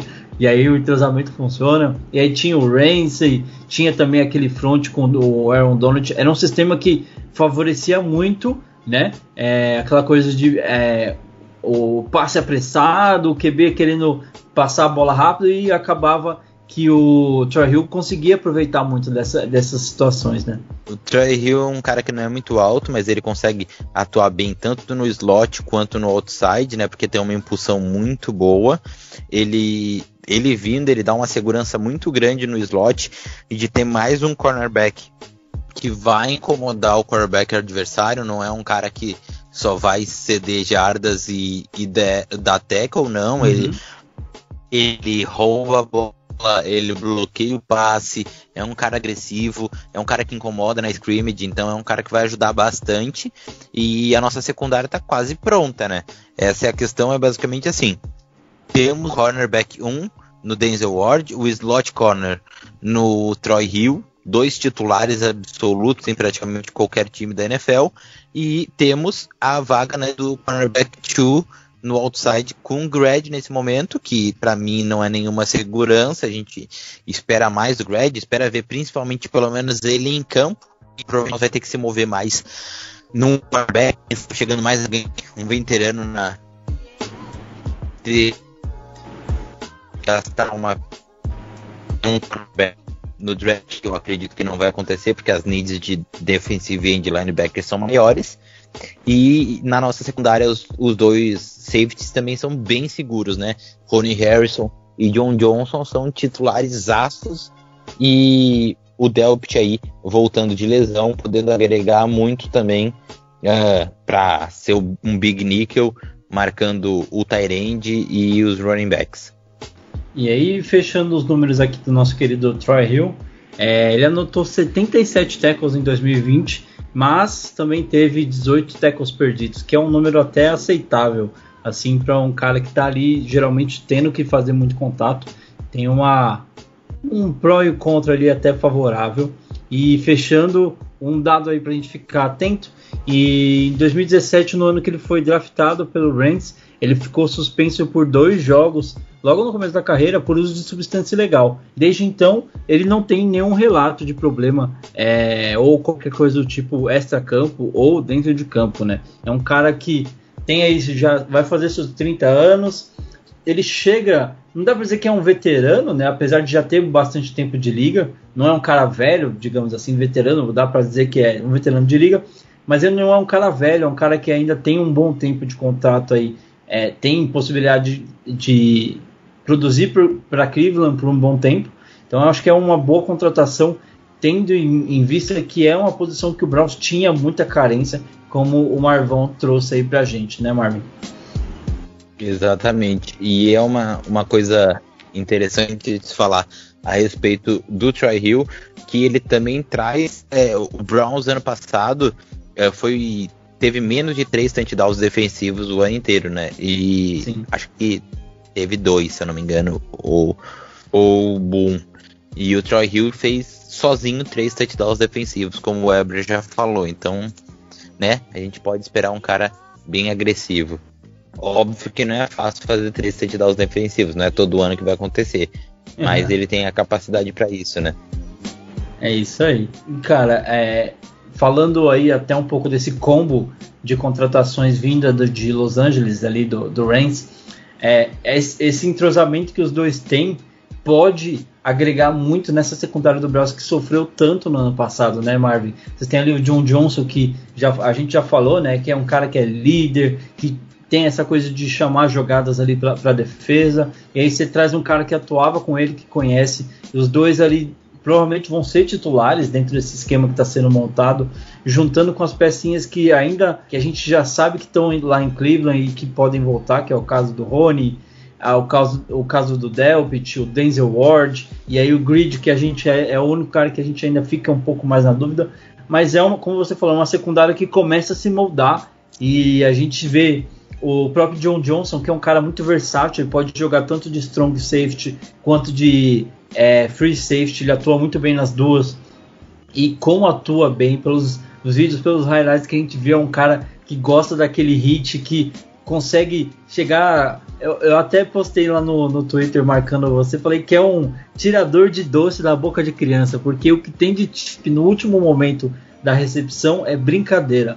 O cara é muito bom fazendo isso. E o próprio Troy Hill também tem um, uns lances dele atacando a bola, uma boa leitura de, de de antecipar um passe do QB e conseguir entrar na frente para fazer interceptação ou defletar um passe. São dois caras que vêm para agregar muito. E além disso, você tem já em Cleveland dois caras que são muito versáteis, versáteis que é o Ronnie Harrison, que é um cara que pode atuar é, nas duas posições ali, mas também é, descer um pouquinho para fazer um CB se precisar. E aí você tem o próprio Delpit, que consegue atuar até como linebacker, dependendo do que a gente precisar, né, Marvin? Essa secundária se torna cada vez mais, mais versátil e eu acho que o cara que deve estar tá mais feliz vendo tudo isso é o Joe Woods, que a gente espera que saiba aproveitar tudo que, tem que está chegando em Cleveland, né? Exatamente. O Joe Woods é o cara que tem que fazer essa máquina funcionar, né? As engrenagens estão chegando, o AB tá dando as engrenagens e ele precisa é fazer a máquina girar. Tá certo então, e aí mais uma peça adicionada aí dentro desse dessa máquina que está pronta para começar a funcionar. É o linebacker Anthony Walker que veio do Colts com um contrato de um ano né, no, com valor aí de 3,500 milhões aí para o nosso querido Anthony Walker, com apenas 25 anos, foi draftado pelo Colts ali na quinta rodada de 2017 jogou 46 dos 48 jogos nas últimas temporadas do Colts, nas últimas três temporadas pelo Colts, e ele possui aí, Marvão, para a gente começar a avaliar, mais de 100 tackles por temporadas em uma defesa que foi desenhada basicamente para que os linebackers fossem muito atuantes, fossem muito presentes, né? E aí o único ponto que a gente talvez possa colocar aí, ele foi muito apontado aí, pelo menos no Twitter, por, por analistas, por ser um cara que é muito bom tacleador, mas tem aquele defeitinho na cobertura do passe. O que, que você viu do Walker? O que, que você pode trazer para a gente aí nessa contratação do Browns, que é mais um cara para agregar nesse corpo de linebackers, que foi outro setor que a gente tem certeza que sofreu muito aí em 2020. Eu, eu adoro o Troy Hill, eu acho que o McKinnon pode render, eu gosto das contratações. O Joe Johnson, óbvio, é o meu, meu principal, meu preferido vindo nessa free agency, mas para mim o segundo é Anthony Walker. É um linebacker muito competente dando tackles. Óbvio que eu amei ter John Johnson e depois Troy Hill e, e que eu também espero bastante dele. Tem contratações bem legais nessa FA, mas para mim o melhor, óbvio, John Johnson, porque aumenta muito o nível da nossa secundária, mas Sim. eu adoro ter Anthony Walker no time. Pra mim, é a segunda contratação que eu mais gostei. Eu acho que ele trazer muita solidez no grupo de linebackers. E a gente não dá pra ter um, Mac Wilson que num dia tá bem e no outro dia é nota zero, sabe? É um cara que sempre vai estar lá. Ah, sempre vai dar tackles. Um puta líder defensivo. Todo mundo do Colts falando muito bem. Darius Leonard fez um tudo que ele pode fazer para mostrar realmente o quanto ele gosta do Anthony Walker e o quanto ele é importante tanto para o crescimento dele e, e para a unidade do Colts. Isso é muito foda, sabe? É muito legal de ver um jogador tão importante assim chegando e podendo agregar tanto agregar para os outros jogadores quanto pro time em si dentro do campo, né? Tanto quanto no vestiário, o Browns pegando bastante caras que são influentes no vestiário, né? A gente ainda vai falar Sim. do Malik também, mas é muito legal ter o Anthony Walker e ele tem 25 anos, cara. Eu teria dado ainda um contrato um pouquinho mais longo para ele, mas eu acho que ele também não ia querer, porque ele ainda tem a, a possibilidade de, de atacar um pouco mais a free agents com essa idade. E, e Mas você você- acha que é um cara que, dependendo da temporada, é, é que, assim, eu, eu, eu acho que é um assunto até pra gente falar um pouco mais pra frente, mas é, a gente viu aí esse novo contrato que a NFL fechou de, de televisão, a gente sabe que ano que vem o cap vai ser muito mais espaçado, muito, vai ter muito mais espaço do que esse ano, né? Eu acho que talvez o Browns esteja muito consciente disso e tá deixando para fazer os contratos grandes na próxima temporada, né? É, tipo, ir atrás de um grande nome aí para pro Ed, todas essas coisas, na minha opinião, acho que ano que vem a gente vai ver muito dessas coisas mais caras, que são as inovações do Baker e tudo mais. O Walker, dependendo da temporada que ele fizer, você acha que ele tem essa chance de ganhar um contrato gordo aqui em Cleveland? Eu acho que de todos os caras que ganharam o contrato de um ano, ele é o que mais tem chance de ficar. É o que mais vai render, tenho certeza disso. Hoje eu boto. ah, eu sei que o Malik Jack é produtivo e, e vai conseguir ser, ser um DT produtivo aqui. Acredito até que ele chegando, ele tem um impacto para botar até o Billings no banco. Mas eu, eu acredito que o Anthony Walker vai ser o líder dos nossos linebackers, independente do linebacker que chegar no, no. Não tô dizendo que ele vai ser o melhor, mas ele vai ser o líder dos nossos linebackers hoje. Tá certo. Porque se chegar Parsons ou um Joke, aí é mais complicado ele ser o melhor, né? É, Mas eu acredito realmente que ele vai. Cara, eu gosto muito. A gente acompanhou o Colts para teve jogo ano passado, né? E ele cara, ele é um interceptou o muito Baker, inclusive. muito. O Browns, na realidade, o objetivo do Browns é pegar todos os caras que, que interceptaram o Baker, né? É... pra ver se. Apesar que foram poucas as interceptações ano passado, mas o Browns quer diminuir esse número ainda mais. Exatamente. O cara que intercepta o Baker é solto. Eu vou trazer todo mundo pra cá, ninguém intercepta mais ele. Ué, Exatamente. é errado pensar Vou assim? interceptar o Big Ben agora. E Cada eu, um com sua- com a eu tava até falando no, tava até falando no grupo quando começou a chegar tanta contratação assim, falando, nossa, chegar no, no training camp, começar a fazer os treinos de scrimmage, o Baker vai olhar e vai falar assim, ô Stefan, você quer me ferrar, né? Eu não vou treinar não, mano. Você é louco, minha moral vai pra onde? Com esses caras aí me interceptando o treino inteiro, velho. Mas é isso, é isso que eu espero do Anthony Walker. E espero que ele possa render bastante aqui em Cleveland e ser uma liderança em campo e uma liderança técnica também. Beleza, Marvão. Então, pra gente dar sequência aqui, é, junto com o Anthony Walker, um pouco depois da do anúncio do Walker, a gente teve, como você trouxe aí, a- o anúncio de, de mais um, um reforço aí para a linha defensiva do Browns. É, essa free toda, o Browns focou muito nessa questão defensiva, né? Olhou totalmente para o lado defensivo, tirando alguns retornos, né? De jogadores que já estavam em Cleveland, renovações de contrato, contratações mesmo. O Browns fez muito focando na defesa, que é justamente atacando uma das, uma das fraquezas que a equipe teve em 2020.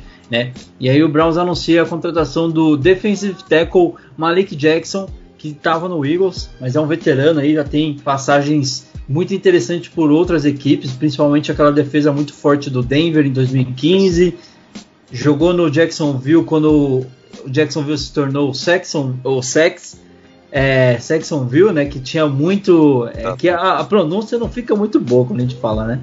Mas. É o A gente entendeu. Obrigado, gente. Por favor. Mas ele foi pro Pro Bowl em 2017 jogando pelo Jaguars, né? Pelo Jacksonville. É, quando chegar no, nos, nos números mais altos da sua carreira, que foram 8 sacks e 4 fumbles forçados. Sendo um cara de interior de linha, são números bem interessantes, né, Marvin? Exatamente. Eu, cara, eu acho o Malik Jackson um cara bem agressivo, apesar dele ter 32 anos. O Browns deu um contratinho de um ano para ele e eu acho que ele pode ajudar bastante. O 31, perdão. O Browns uh, ele pode ajudar bastante o Browns aí em pressões pelo interior da, da defesa. E se a gente pensar que ano passado reserva imediato era o Vincent Taylor, né? O reserva Isso. imediato do Browns ano passado. Uh, era o Vincent Taylor e o menino que chegou do draft, né? O Elliott. Jordan o, Elliott. O Jacob Jordan, Jordan Elliott, exatamente. Então, do Vincent Taylor pro Malik Jackson é um absurdo. Ainda acredito que o Malik Jackson vai ser titular e não, não, não sei se o Billings vai conseguir ser titular em cima do Malik Jackson se o Browns procura pressão pro meio da, da defesa, né? Acho que eles vão dividir bastante os snaps. E aí, falando dessa posição específica, né? A gente tem aí, como você falou, o Billings, que tá voltando depois de ter optado por ficar de fora de 2020, por ser um. É, ele mesmo deu uma entrevista falando que ele tem asma, que é um cara que tem muitos problemas assim nessa questão. Então, preferiu evitar né, qualquer tipo de situação que pudesse afetar, né, por ser um cara do grupo de risco. E aí você tem o Elliott, que para mim foi um dos grandes motivos do Browns não ter trazido algum job de volta. Eu acho que o Browns aposta muito no, no Elliott, todos os snaps, oportunidades que ele teve de entrar, ele se mostrou muito produtivo, conseguiu é, jogar bem. E aí traz o Malik Jackson justamente para você manter ali o, a posição bem servida, porque você conta com o Sheldon Richardson, que para mim é o titular indiscutível da posição. E aí você coloca o Billings e o Malik Jackson para brigar ali pelo segundo ponto, tendo a rotação, é claro, ainda do Jordan Elliott para ajudar esses outros três aí a descansar e manter a produção lá no alto, né, Marvão? Exatamente diferente do Ed que a gente teve, vai ter uma na teoria, né? Em realista a gente tem uma queda do Olivier Vernon pro Takalish McKinney, né? Sim. É uma queda considerável. Com certeza. Se ele for o titular, né? Antes de entrar em campo, a gente fala com o que a gente tem base do jogador.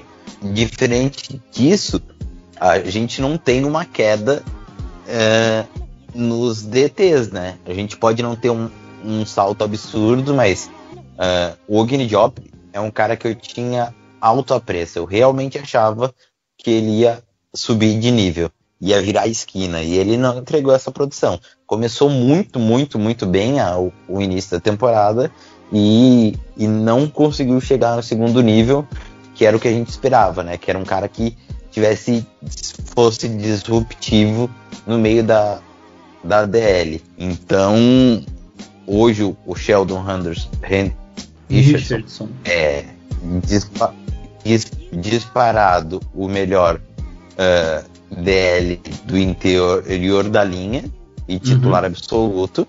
Aí o Malik Jackson acredito que vai ser titular junto com o Billings. É complicado assim de saber quem vai ser o titular. O training camp e a, a cabeça do Joe Woods que vai mandar, porque eu realmente achava que o Billings ia ser titular e me pegou de surpresa o Malik Jackson, porque é um cara que, é pro, que tem tudo para ser produtivo no interior da DL, também sabe uh, parar corridas e o Billings ele não entrega muito nessa questão de produção de sacks, né?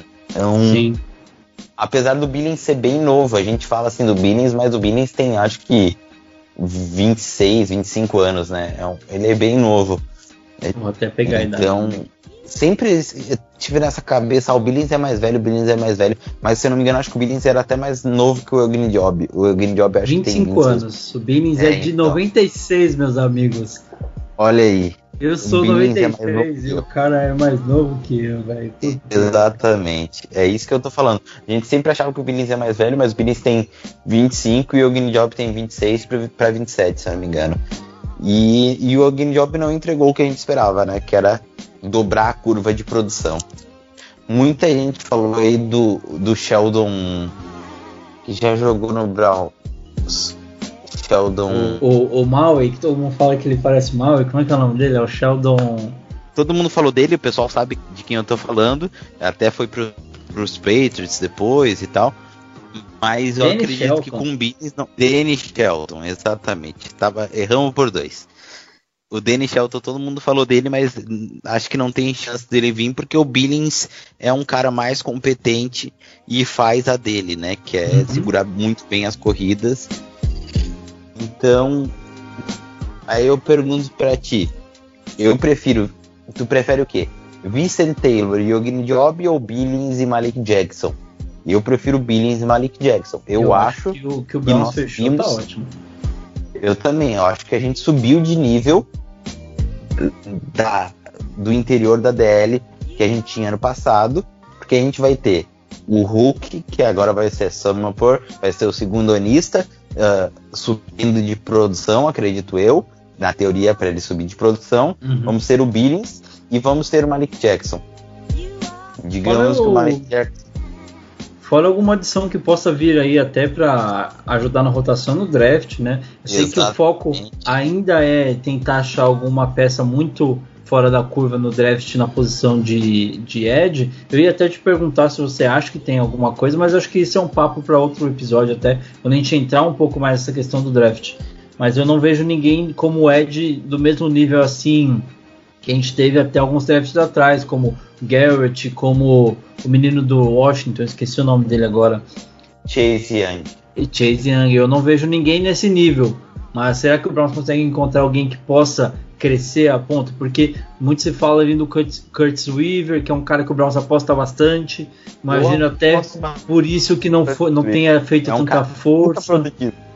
Não sei, O vamos. Kurt Weaver era a produção em pessoa no do draft. Ele Uhum. era o, o Edge no draft do Chase Young, óbvio que o Chase Young era o melhor Edge, mas o Kurt Weaver ele é produtivo, é um cara rápido, um cara agressivo. Assim, ó, gosto muito do Chase, do Kurt Weaver, gostava antes do draft. Espero que, óbvio que a lesão não é fácil voltar bem, mas teve um ano aí para se preparar. A gente espera que, que ele possa ser bem produtivo e ajudar bastante o Browns. Exatamente. E aí, Marvão, agora passamos sobre todas as contratações, as adições que o Browns fez nesta primeira semana, meus amigos. A gente está falando só da primeira semana de free. Tudo bem que a tendência agora é que os movimentos comecem a diminuir e as equipes que ainda precisam comecem a olhar para aqueles caras que ficaram para trás, não receberam muitos contratos, como a gente falou, pode ser até um caso de um de David Clown, um Justin Houston que fala, pô, não recebi nada, tem essa proposta do Browns aqui de que é muito é o básico do básico, mas eu não eu preciso jogar, eu não vou ficar de fora. E pode ser que esses tipos de caras consigam é, chegar nessa segunda, terceira Josh semana. Norman, O próprio É, Richard Sherman não, Richard não tem Sherman, não tem contrato ainda. Eu quis falar o, Richard Sherman e falei, e ele já jogou com o Woods, o né? Norman, O nem Woods foi, se é. foi... Não, o Norman tá pra, Norman acho que já foi pro tá saco. pra já. 35, acho que já tá muito... Não, mas o que eu quis dizer foi o Sherman. Minha cabeça, olhei É para um lado e chutei no outro. Ah, exatamente. Eu queria muito Sherman Browns ali pro outside. E acho que ele podia dar uma segurança muito boa e nos ajudar nessa aí de Super Bowl. É, eu vou um pouco contrário ao que você está falando assim. Eu não sei se o Sherman, pelo que eu vi no ano passado, é, nos últimos anos assim, eu acho que ele tem sido muito mais queimado do que jogado.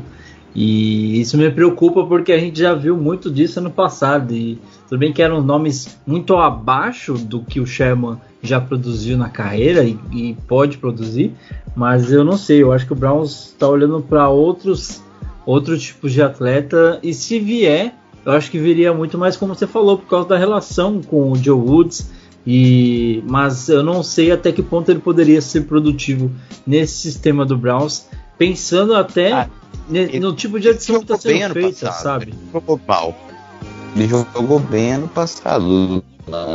Eu, eu, eu, não tô falando de um cara para te dar quatro anos de contrato, é um ano de contrato, dois no máximo, né? Uhum. É um, também não é uma solução definitiva, mas Sim, é melhor tem, do que confiar no Brad. Pelo... Não, eu, eu me refiro assim, por, pelo, pelas adições que eu vejo o Browns fazendo, pe, pegando ali, por exemplo, jogadores que conseguem ser versáteis, que conseguem ajudar a defesa a atuar de formas diferentes, eu não sei se o Sherman se encaixa dentro desse sistema. O que eu acho que talvez possa acontecer, eu não sei se é o caso do Sherman, mas a gente tem visto muito caso, muitos casos cornerbacks que estão ficando velhos que estão fazendo. Ó, oh, eu topo jogar de safety, hein? Que é o caso, acho que do Pedro Peterson, que falou que tem muita gente procurando ele para jogar como safety. E aí eu acho que talvez pro Sherman possa ser um, sei lá, talvez um caminho. Não sei se ele tem o, os skills para jogar como safety, mas a transição teoricamente pode ser uma coisa aí a se pensar para esses caras, né, que estão ficando um pouco mais velhos. Eu acho que ele tem gasolina no tanque para ajudar no outside. E então, Marvão, para a gente fechar a parte de adição, vou perguntar para ti. Primeira semana muito movimentada.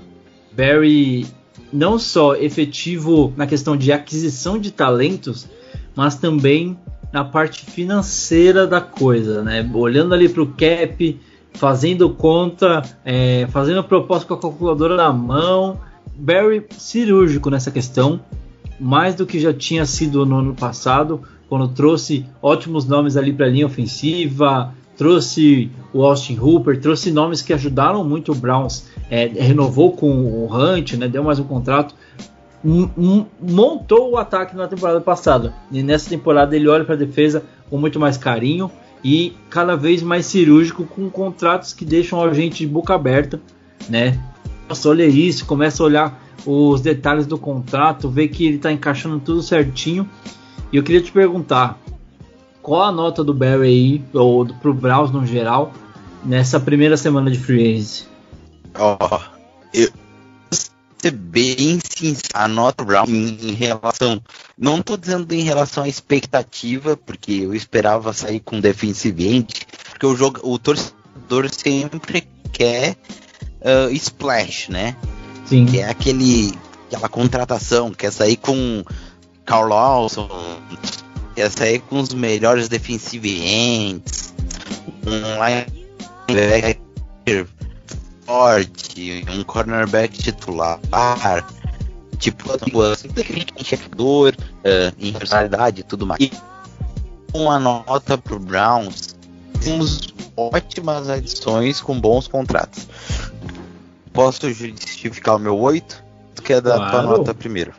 Não, eu acho que eu ficaria entre 8 e 8,5. Eu não sei se eu mudaria muito do que você falou. É. Eu acho que começamos muito bem, e aí foram tendo movimentos que foram alternando ali. Você olha para o McKinney e você, hum, será? Talvez. Vamos ver. Eu confio no Barry. E aí você traz o Troy Hill. Opa, maravilha, voltou lá para cima de novo. E aí você fica nesse. Não sei, não, não dá para chegar no 10, eu diria, mas 8, 8,5 com certeza. Eu acho que assim, ó, nós pegamos, quem sabe, o melhor safety FA, ou se, tipo, top 3 safeties da FA. Pegamos grande cornerback por um preço muito bom, um grande safety por um preço muito bom, duas notas 10. Do nota 10 para o Browns conseguir tirar o, o Anthony Walker pelo preço que tirou, e a gente tentaria, mas eles deram de um. Mas enfim, acho que um 8, porque a gente podia, quem sabe, trazer um, um outside cornerbacker uh, bom ali para jogar com o Ward, um veterano com um contrato bom. Então acho que basicamente é isso. E podia às vezes ter feito uma forcinha, não, tra não trazia o Malik Jackson, não trazia o, o TAC, e aí juntava esses dois valores e contratava um DE um pouco melhor. Eu sei que é muito difícil, falar é fácil, mas fazer lá é difícil. Vamos ver, vamos ver. Eu, quem sabe, teria ido num, num D mais presente, mais impactante do que o Tech, acho que seria essa a minha dúvida. Quem sabe oferecer um, um 8, 9 milhões por ano pro Clowning ou pro para aquele cara do Chargers. Não sei se tu sabe quem eu tô falando. O, o Melvin Ingram. Exatamente. Os caras mais disruptivos no no Ed. Essa essa é a minha acho que uma vacilada assim no Ed, mas que o Tech uh, né me faça queimar a língua. É que faça queimar de todos nós.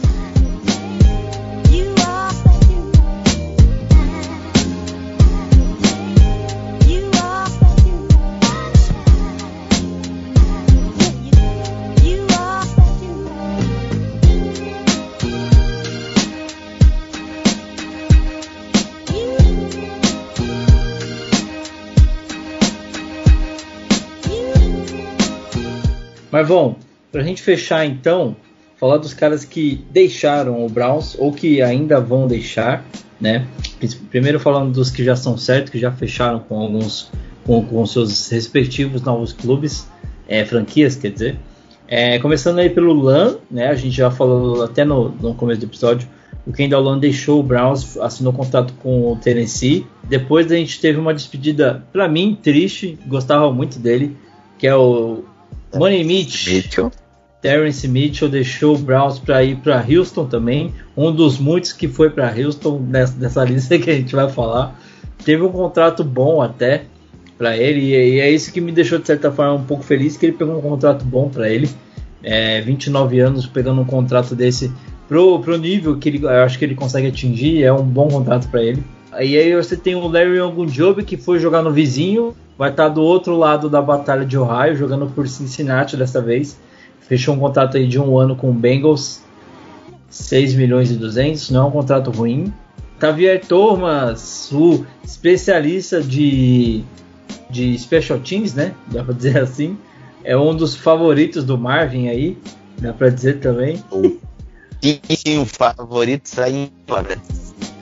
E olha, a gente podia falar o que quisesse dele atuando na posição de, de corner mesmo, mas no Special Teams, inclusive ele foi é, dá para dizer que na, nas notícias todo mundo falava como é, o cara dos Special Teams, o é, Special Teams Ace, né, como eles citam, foi um cara que foi muito bem é, falado nessa questão do, do Special Teams. Acho que deve ter um pouco disso nessa contratação de Houston também, né? Vincent Taylor foi para Houston também, contratinho de um ano aí por um milhão e meio.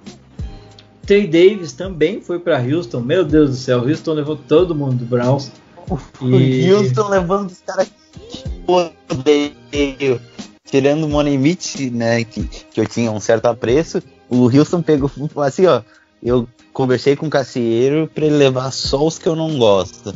e aí o último da lista, que não foi para Houston, é o Kevin Johnson, foi para Tennessee, contratinho de um ano, a gente não tem os valores aqui ainda, mas fechou com Tennessee. E dessa lista aqui ainda, Marvin, antes da gente partir para os que ainda estão ali no limbo, não fecharam o contrato, talvez. A maioria deles é, vai pegar aqui, o Ango Job estava vindo de um contrato, Tavier Thomas, eu acho que eu não, não lembro exatamente todos que tinham aqueles contratos de um ano, né? Mas, por exemplo, Kevin Johnson era um contrato de um ano, não conseguiu se provar para ficar.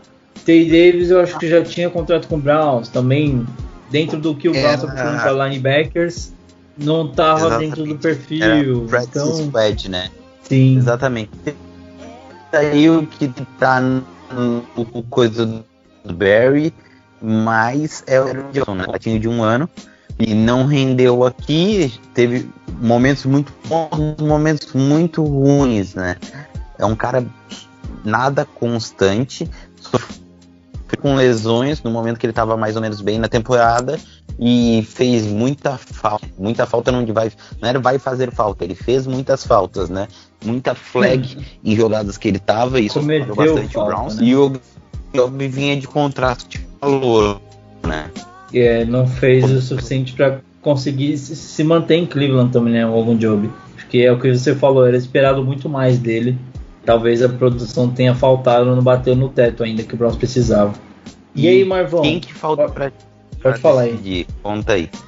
Ah, vamos lá. É é uma lista grande até, né? De nomes que a gente tem. Nessa lista aqui já tem até alguns dispensados. Tá? A gente vai falando para vocês os, os que foram dispensados.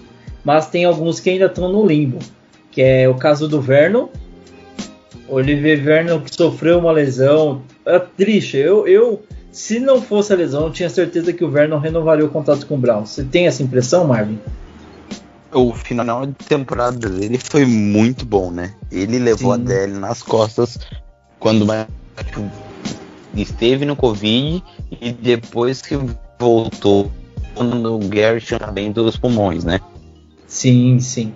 E aí ele sofre aquela lesão beirando ali o jogo dos playoffs já, quando o Browns estava terminando de galgar uma vaguinha e fica de fora do restante da temporada. Foi uma lesão muito sentida, né? Principalmente ali nos jogos, é, no jogo contra Kansas, eu acho que ele poderia ter feito muita diferença, ajudado bastante a conter o Mahomes, né? E é um cara que eu fiquei mal porque eu tinha certeza que o Browns ia renovar o contrato pela produção que ele estava tendo. Se ele mantesse aquela produção, como você falou, ali ajudando quando o, Ma- o Garrett ficou fora e vem esse cara querendo do- jogar como ele queria junto que com o ele- Garrett. Ele, de todo o contrato que ele teve aqui durante o tempo que ele teve com o Brown depois da trade com, com o Giants, era o melhor momento dele, né? Aqui. Sim.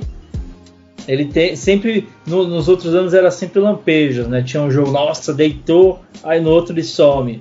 Aí vem daqui dois, três jogos, ah, caramba, o Vernon deitou de novo, não sei o quê. E aí agora que ele conseguiu uma constância, veio a lesão e basicamente decretou a saída dele, até porque já saiu algumas fotos do do nosso novo reforço, o Anthony Walker, com a camisa 54, que era a camisa que o Vernon usava, então provavelmente o Brown já oficializou o número que o Anthony Walker vai usar, decretando basicamente a saída do Vernon de Cleveland em 2021. E aí um outro nome que já é certeza também que não fica porque foi dispensado, como a gente falou anteriormente, Adrian Claiborne teve o seu contrato rescindido aí com o Browns, né, foi dispensado. Claiborne que eu acho que quando veio é, veio com, até com um certo nome também vindo do Falcons, né, uma situação até um pouco parecida aí com o McKinney. Eu acho que ele tem aí seus 33 anos, era esperado que a produção dele pudesse ajudar no, no quesito de rotação, né, poder ter uma rotação é, mais produtiva, mas todas as vezes que entrou, da minha parte, eu senti que ele não conseguiu entregar essa produção que o Browns esperava. Eu acho que ele sempre ficava muito fácil nos bloqueios, não conseguia se desvencilhar do- dos bloqueios da linha ofensiva. Então, do- eu acho que o Barry olhou, avaliou tudo isso e falou: "Ah, esse é um cara que dá para dispensar. Foi mal Claymore, eu, eu vou tentar trazer. Se for para ter alguém com a sua produção, eu prefiro pelo menos que ele seja um pouco mais novo e mais barato. Que foi, o, na minha opinião, o motivo do Mark. É, é o McKinley, esse cara, né? Pelo menos eu vejo dessa forma. A dispensa do Claymore, do para você também foi muito nesse sentido, Marvão? Exatamente, acho que eles. é, o, o McKinney podia entregar o que o que Claiborne vai entregar, na pior das hipóteses, e ainda tem essa questão de se for bem, é, é jovem e o Claiborne não vai mais subir. né? Exatamente. E aí um outro nome aí falando até um pouco em questão de produção, que era muito esperado, e entra também na questão do, dos caras que vieram com um ano de contrato, é o Carl Joseph, Strong Safety, 28 anos, provavelmente não terá seu contrato renovado, a princípio tudo indica que não, não, se, não vai retornar a Cleveland, né? Carl Joseph, na minha opinião, é um cara que a- dentro do, do que a gente tinha, do, do que vi- veio para ser titular, né? Depois do Rony foi o que a gente teve de melhor como safety. Mas isso não é, não é uma coisa boa, ele não foi tão bem, né? Eu, eu senti o Carl Joseph muito lento, principalmente na, na questão de, de, de, cobertura, de conseguir acompanhar jogadas de fundo de campo. Eu sinto que ele deixou a desejar nessa questão, né? E o Brown sofreu muito justamente com essa questão de cobertura, de conseguir acompanhar jogadas, jogadores mais rápidos queimavam muito fácil a secundária do Browns. E o Carl Joseph, para mim, junto com o nosso querido é, empregado número 23, traduzindo aí pro, pro português a expressão famosa, o apelido que o Sanderro ganhou lá, é, lá na gringa, eu acho que foram os dois caras que não conseguiram é, ajudar a, a secundária do Browns a ser menos ruim do que estava sendo, né? Porque não tinha como ser melhor, eu acho, com as peças que estavam disponíveis. Né? Então, para mim, a, a, não renovação do Carl Joseph, se realmente se concretizar, não é nenhuma surpresa, Marvão. É, exatamente. Eu, eu não vejo a necessidade, mas eu entendo. Até ele jogou. Ele não jogou tão mal, não foi um cara que jogou mal. Uh, no final da temporada ele deu uma melhorada. E, e, acho que pode ganhar mais um contrato de um ano e pode agregar. E aí, só para a gente adicionar nessa questão de safety, né, aproveitar para falar do, do Sanderro também. 34 anos para Daniel Sanderro e a não renovação dele não vai ser nenhuma surpresa, né, Marvin? Eu acho que é até o contrário. Se acontecer a renovação, vai ser uma grande surpresa e eu acho que o Barry vai perder muitos pontos com a torcida. É, sem chance de renovar. Essa é a verdade. Não, se ele quer continuar no Browns, sem chance de renovar, porque seria uma, uma merda gigante. Eu tava vendo um torcedor do, do Chargers é, comentando no Twitter, é um, aqui, aqui do Brasil mesmo, o pessoal falando que o Sandero, se você pegar os números das temporadas passadas, ele não é um jogador como a, a torcida do Browns pintou, que ele tinha bons números e tal. E eu até Twitter falei, cara, não, sabe o que você faz? Pega esses números, leva lá para não é San Diego, mas né, agora é Los Angeles.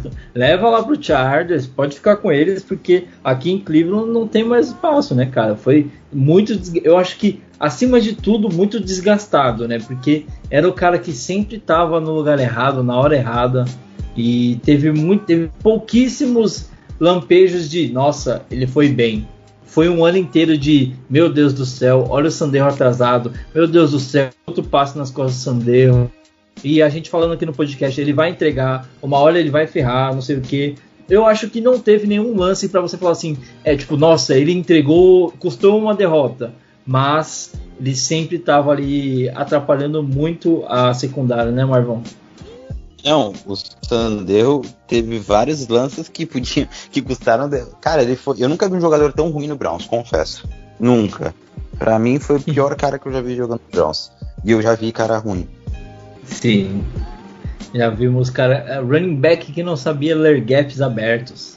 Não, cara, o Sam Dare é disparado o pior cara que eu vi no Browns. Nunca vi um cara ceder tanto touchdown em time nenhum. E aí eu fui falar com caras que torcedores do Eagles essa semana estavam comentando que o Browns pegou o John Johnson e saiu do Sandero. Eles falaram, cara, o Sandero foi pior, um dos piores jogadores que eu já vi aqui pior safety que eu já vi no meu time. Verdade, só o Vikings que, que gosta dele. Meu Deus, volta pra Minnesota, Sander. Eu te ajudo com as malas, pode deixar. E aí, dando a sequência aí, que a lista é grande, BJ Goodson, que é um dos nomes que a gente estava aí na dúvida se voltaria ou não. É, esse eu vou passar a bola para você, Marvão. É, não tenho muito o que comentar. Eu acho que a gente pensa um pouco parecido naquela questão de que ele foi produtivo dentro do que ele precisava fazer, né? Ali como o Mike ajudou bastante o Browns, mas eu acho que ele se atrapalhava muito tentando fazer as chamadas de jogadas e tudo mais. Mas ao mesmo tempo, quando ele não esteve em campo chamando jogadas, a defesa se perdia muito, né? Você via que é uma defesa que não sabia muito o que fazer. Então, dentro do, da defesa, do sistema defensivo que o Browns tinha no passado, o BJ Guston foi peça fundamental. Ver ele indo embora é, de certa forma, na minha cabeça ainda fica aquela dúvida se ele poderia de alguma forma ser produtivo dentro desse novo roster que está sendo traba trabalhado para 2021, ou se tudo bem ele ir embora, o Browns está conseguindo é, repor é, com a altura, a altura aí com a adição do Walker. Eu, eu, eu acho que o Walker vai ser melhor que o BJ Goodson, E, e ainda tem a questão de ser mais novo e poder Uhum. acrescentar mais no futuro. Sim. Mas Só eu colocando tra- aí o BJ Goodson, 28 anos. Eu traria o BJ Goodson, quem sabe, pra jogar do lado do Walker também. Só não pode chamar jogadas, né? Porque senão ele chega 3 segundos atrás que ele, do, do marcador, porque o BJ Goodson chamando as jogadas é um, é um terror. É um terror. Ele vai ficar falando na scrimmage, ficar gritando, dando chilique, e o snap já saiu. E ele também não é um dos linebackers mais rápidos que a gente tinha no elenco, né? Eu acho que o Walker, nesse sentido, tem boas vantagens sobre ele, né? Essa questão de velocidade mesmo. É, apesar do Goodson ser muito bom tacleador, foi o, Sim. acho que foi o melhor linebacker em relação a tackle da NFL ano passado. Quase É, sempre era um dos melhores jogadores da defesa do Browns. Exatamente. E ele também foi eficiente contra, contra o passe. Eu tô falando de tackle em relação a números, né? Não tô falando que ele Sim. seja o melhor tacleador da NFL. Se eu, não- se eu não me engano, eu vi Sim, essa, sim. essa stats esse mês. Mas eu acho que o Walker tem muito a acrescentar e o BJ Goodson podia também continuar, mas também não, não é o final do mundo se ele não ficar, né? Eu só acho que podia, mas ele tem o direito de conseguir um contrato melhor porque ele jogou bem essa temporada. Eu acredito que ele vai conseguir um contrato não muito baixo, né? Não acredito que, o- que, que ele renovaria pelo mínimo de veteranos ou algo próximo a isso, porque ele, essa é a chance dele ganhar um contrato de dois, três anos por um valor maior e eu acredito até que ele, que ele mereça ali dois, três anos na base de uns 15 milhões, três anos ou mais. Bom, e aí pra gente avançar então, dois WRs que estão nessa lista aqui. A gente fala do Tywon Taylor e do Marvin Hall. O Tywon Taylor já estava aí no elenco do Browns há um, há um tempinho, né? Acho que o contrato dele está se inspirando. E o Marvin Hall foi uma adição de última hora, na última temporada. Chegou a atuar naquele jogo que não tinha ninguém para jogar contra o Jets. Foi relacionado em alguns outros jogos, mas a gente viu muito pouco dos dois né, em 2020, né, Marvin? Acho que dentro dos nomes que o Browns tem hoje é difícil demais dizer que eles podem ser aproveitados. Não sei nem se ficariam ali para o Petros Squad, no caso, porque tem, a gente falou, tem 10 nomes. Né, e desses 10 eu não sei se Marvin Hall com 28 anos e Tywon Taylor com 26 são os caras para figurar ali dentro desse elenco para 2021, né? Eu acredito que, que, que não vão continuar. Quem sabe Marvin Hall volte ali para. Quem sabe Marvin Hall volte para um training camp. sim. Mas o, o Tyon, a gente tá com ele no elenco, mas nunca, nunca joga, nunca, nunca dá um interessante, né? Deve ser muito bom treinar do lado dele, pelo jeito. É. O famoso leão de treino aí. E aí na posição de tackle a gente tem o Drake Dorbeck e o Michael Dunn. Desses dois eu acho que o Michael Dunn provavelmente deve retornar. Né? Ajudou bastante aí o Browns na reta final da temporada. É o Michael Dunn ou é o irmão dele? Agora eu tô na dúvida. É o Michael Dunn né, que a gente tava falando. Teve ali uma, uma atuação muito importante no, quando o Vitório não conseguiu jogar, substituiu muito bem. Provavelmente desses dois deve ser o que retorne aí, até porque o Browns trouxe o Greg Senat como tackle, né? E o Dorbeck, eu não lembro muito de ter visto ele atuando, então provavelmente deve seguir sua vida aí. Tem 25 anos o Dorbeck e o Michael Dunn 27. Provavelmente eu acredito que deve voltar. Vamos ver as próximas semanas do Browns, Marvão. E pra gente ir fechando então essa lista, a gente tem o guard Malcolm Pridgeon, acho que é essa a pronúncia. Colby Gossett também é guard. E aí a gente tem o Telek Thompson como safety e o George Obina defensive end, que provavelmente não devem retornar. O Telek Thompson foi uma adição ali no final, na reta final da temporada também. Veio para tentar ajudar o Browns na, naquela rotação de safeties que já estava é, com poucas peças, né? Acabou não jogando tanto, acho que jogou uma outra partida atuando mesmo. Dentro das peças que o Browns tem hoje, provavelmente não deve retornar. Assim como nenhum desses outros que eu citei, Marvão. Não sei se você vê alguém com possibilidade de retornar desses aí. Não, acredito que nem precise, né? Ah, não tem nada que caras possam trazer que vai acrescentar no time. Beleza. Então, Marvão, é, considerações finais aí sobre essa primeira semana e o que, que a gente pode esperar para a próxima, né? Próximas semanas aí, se você tem alguma expectativa de alguma outra chegada ou se você acha que o Browns agora já começa a direcionar suas atenções talvez ali para uma outra reestruturação de contrato que o Browns ainda não teve nenhuma, nenhuma movimentação do tipo até agora. Acho que tem alguns jogadores que têm essa possibilidade de você tentar reestruturar o contrato, mas o Browns optou por, como é que eu vou dizer, valorizar os contratos, né? Não, a gente vai manter, não vamos reestruturar nada. E o, o Barry tem se mostrado muito firme nessa postura. O que, que você espera para essas próximas semanas aí de free agency? Se tem algum movimento que pode vir aí nessa segunda semana, na terceira? E considerações finais aí para a gente finalizar o episódio de hoje, nessa volta do Dow Podcast em 2021? Eu espero, quem sabe, só um negócio de ocasião, assim, para um defensive end, um contrato de um ano e ou um cornerback, né, em outside cornerback em contrato de um ano. E para finalizar, é muito bom estar de volta. Um abraço pro pessoal e agradecer aí por nos acompanharem nesse ano e pelas ajudas que a gente teve, ajudando para a gente estar tá comprando os equipamentos legais para entregar um conteúdo bacana para vocês. É isso aí, galera. A gente está muito feliz de voltar. Nas próximas semanas a gente vai tentar trazer muito mais conteúdo para você de análise, de, de fazer aquela recapitulação que a gente prometeu, tentar falar um pouquinho do que foi o ano 2020 e com certeza ir analisando tudo que está esperando pela gente em 2021 Lembrando que o draft é no final de abril e vai ser lá em Cleveland, então a gente vai tentar fazer uma cobertura legal aqui para vocês acompanharem também. Continuem acompanhando nossas redes sociais, lá no Twitter, no Instagram e no Facebook da DalPodBR. E também acompanha o Twitter do Marvão, lá o Cleveland Brasil, com Z, tá bom? Brasil com Z. Podem encontrar lá no Twitter e, e saber das últimas notícias aí do Browns também, tá certo?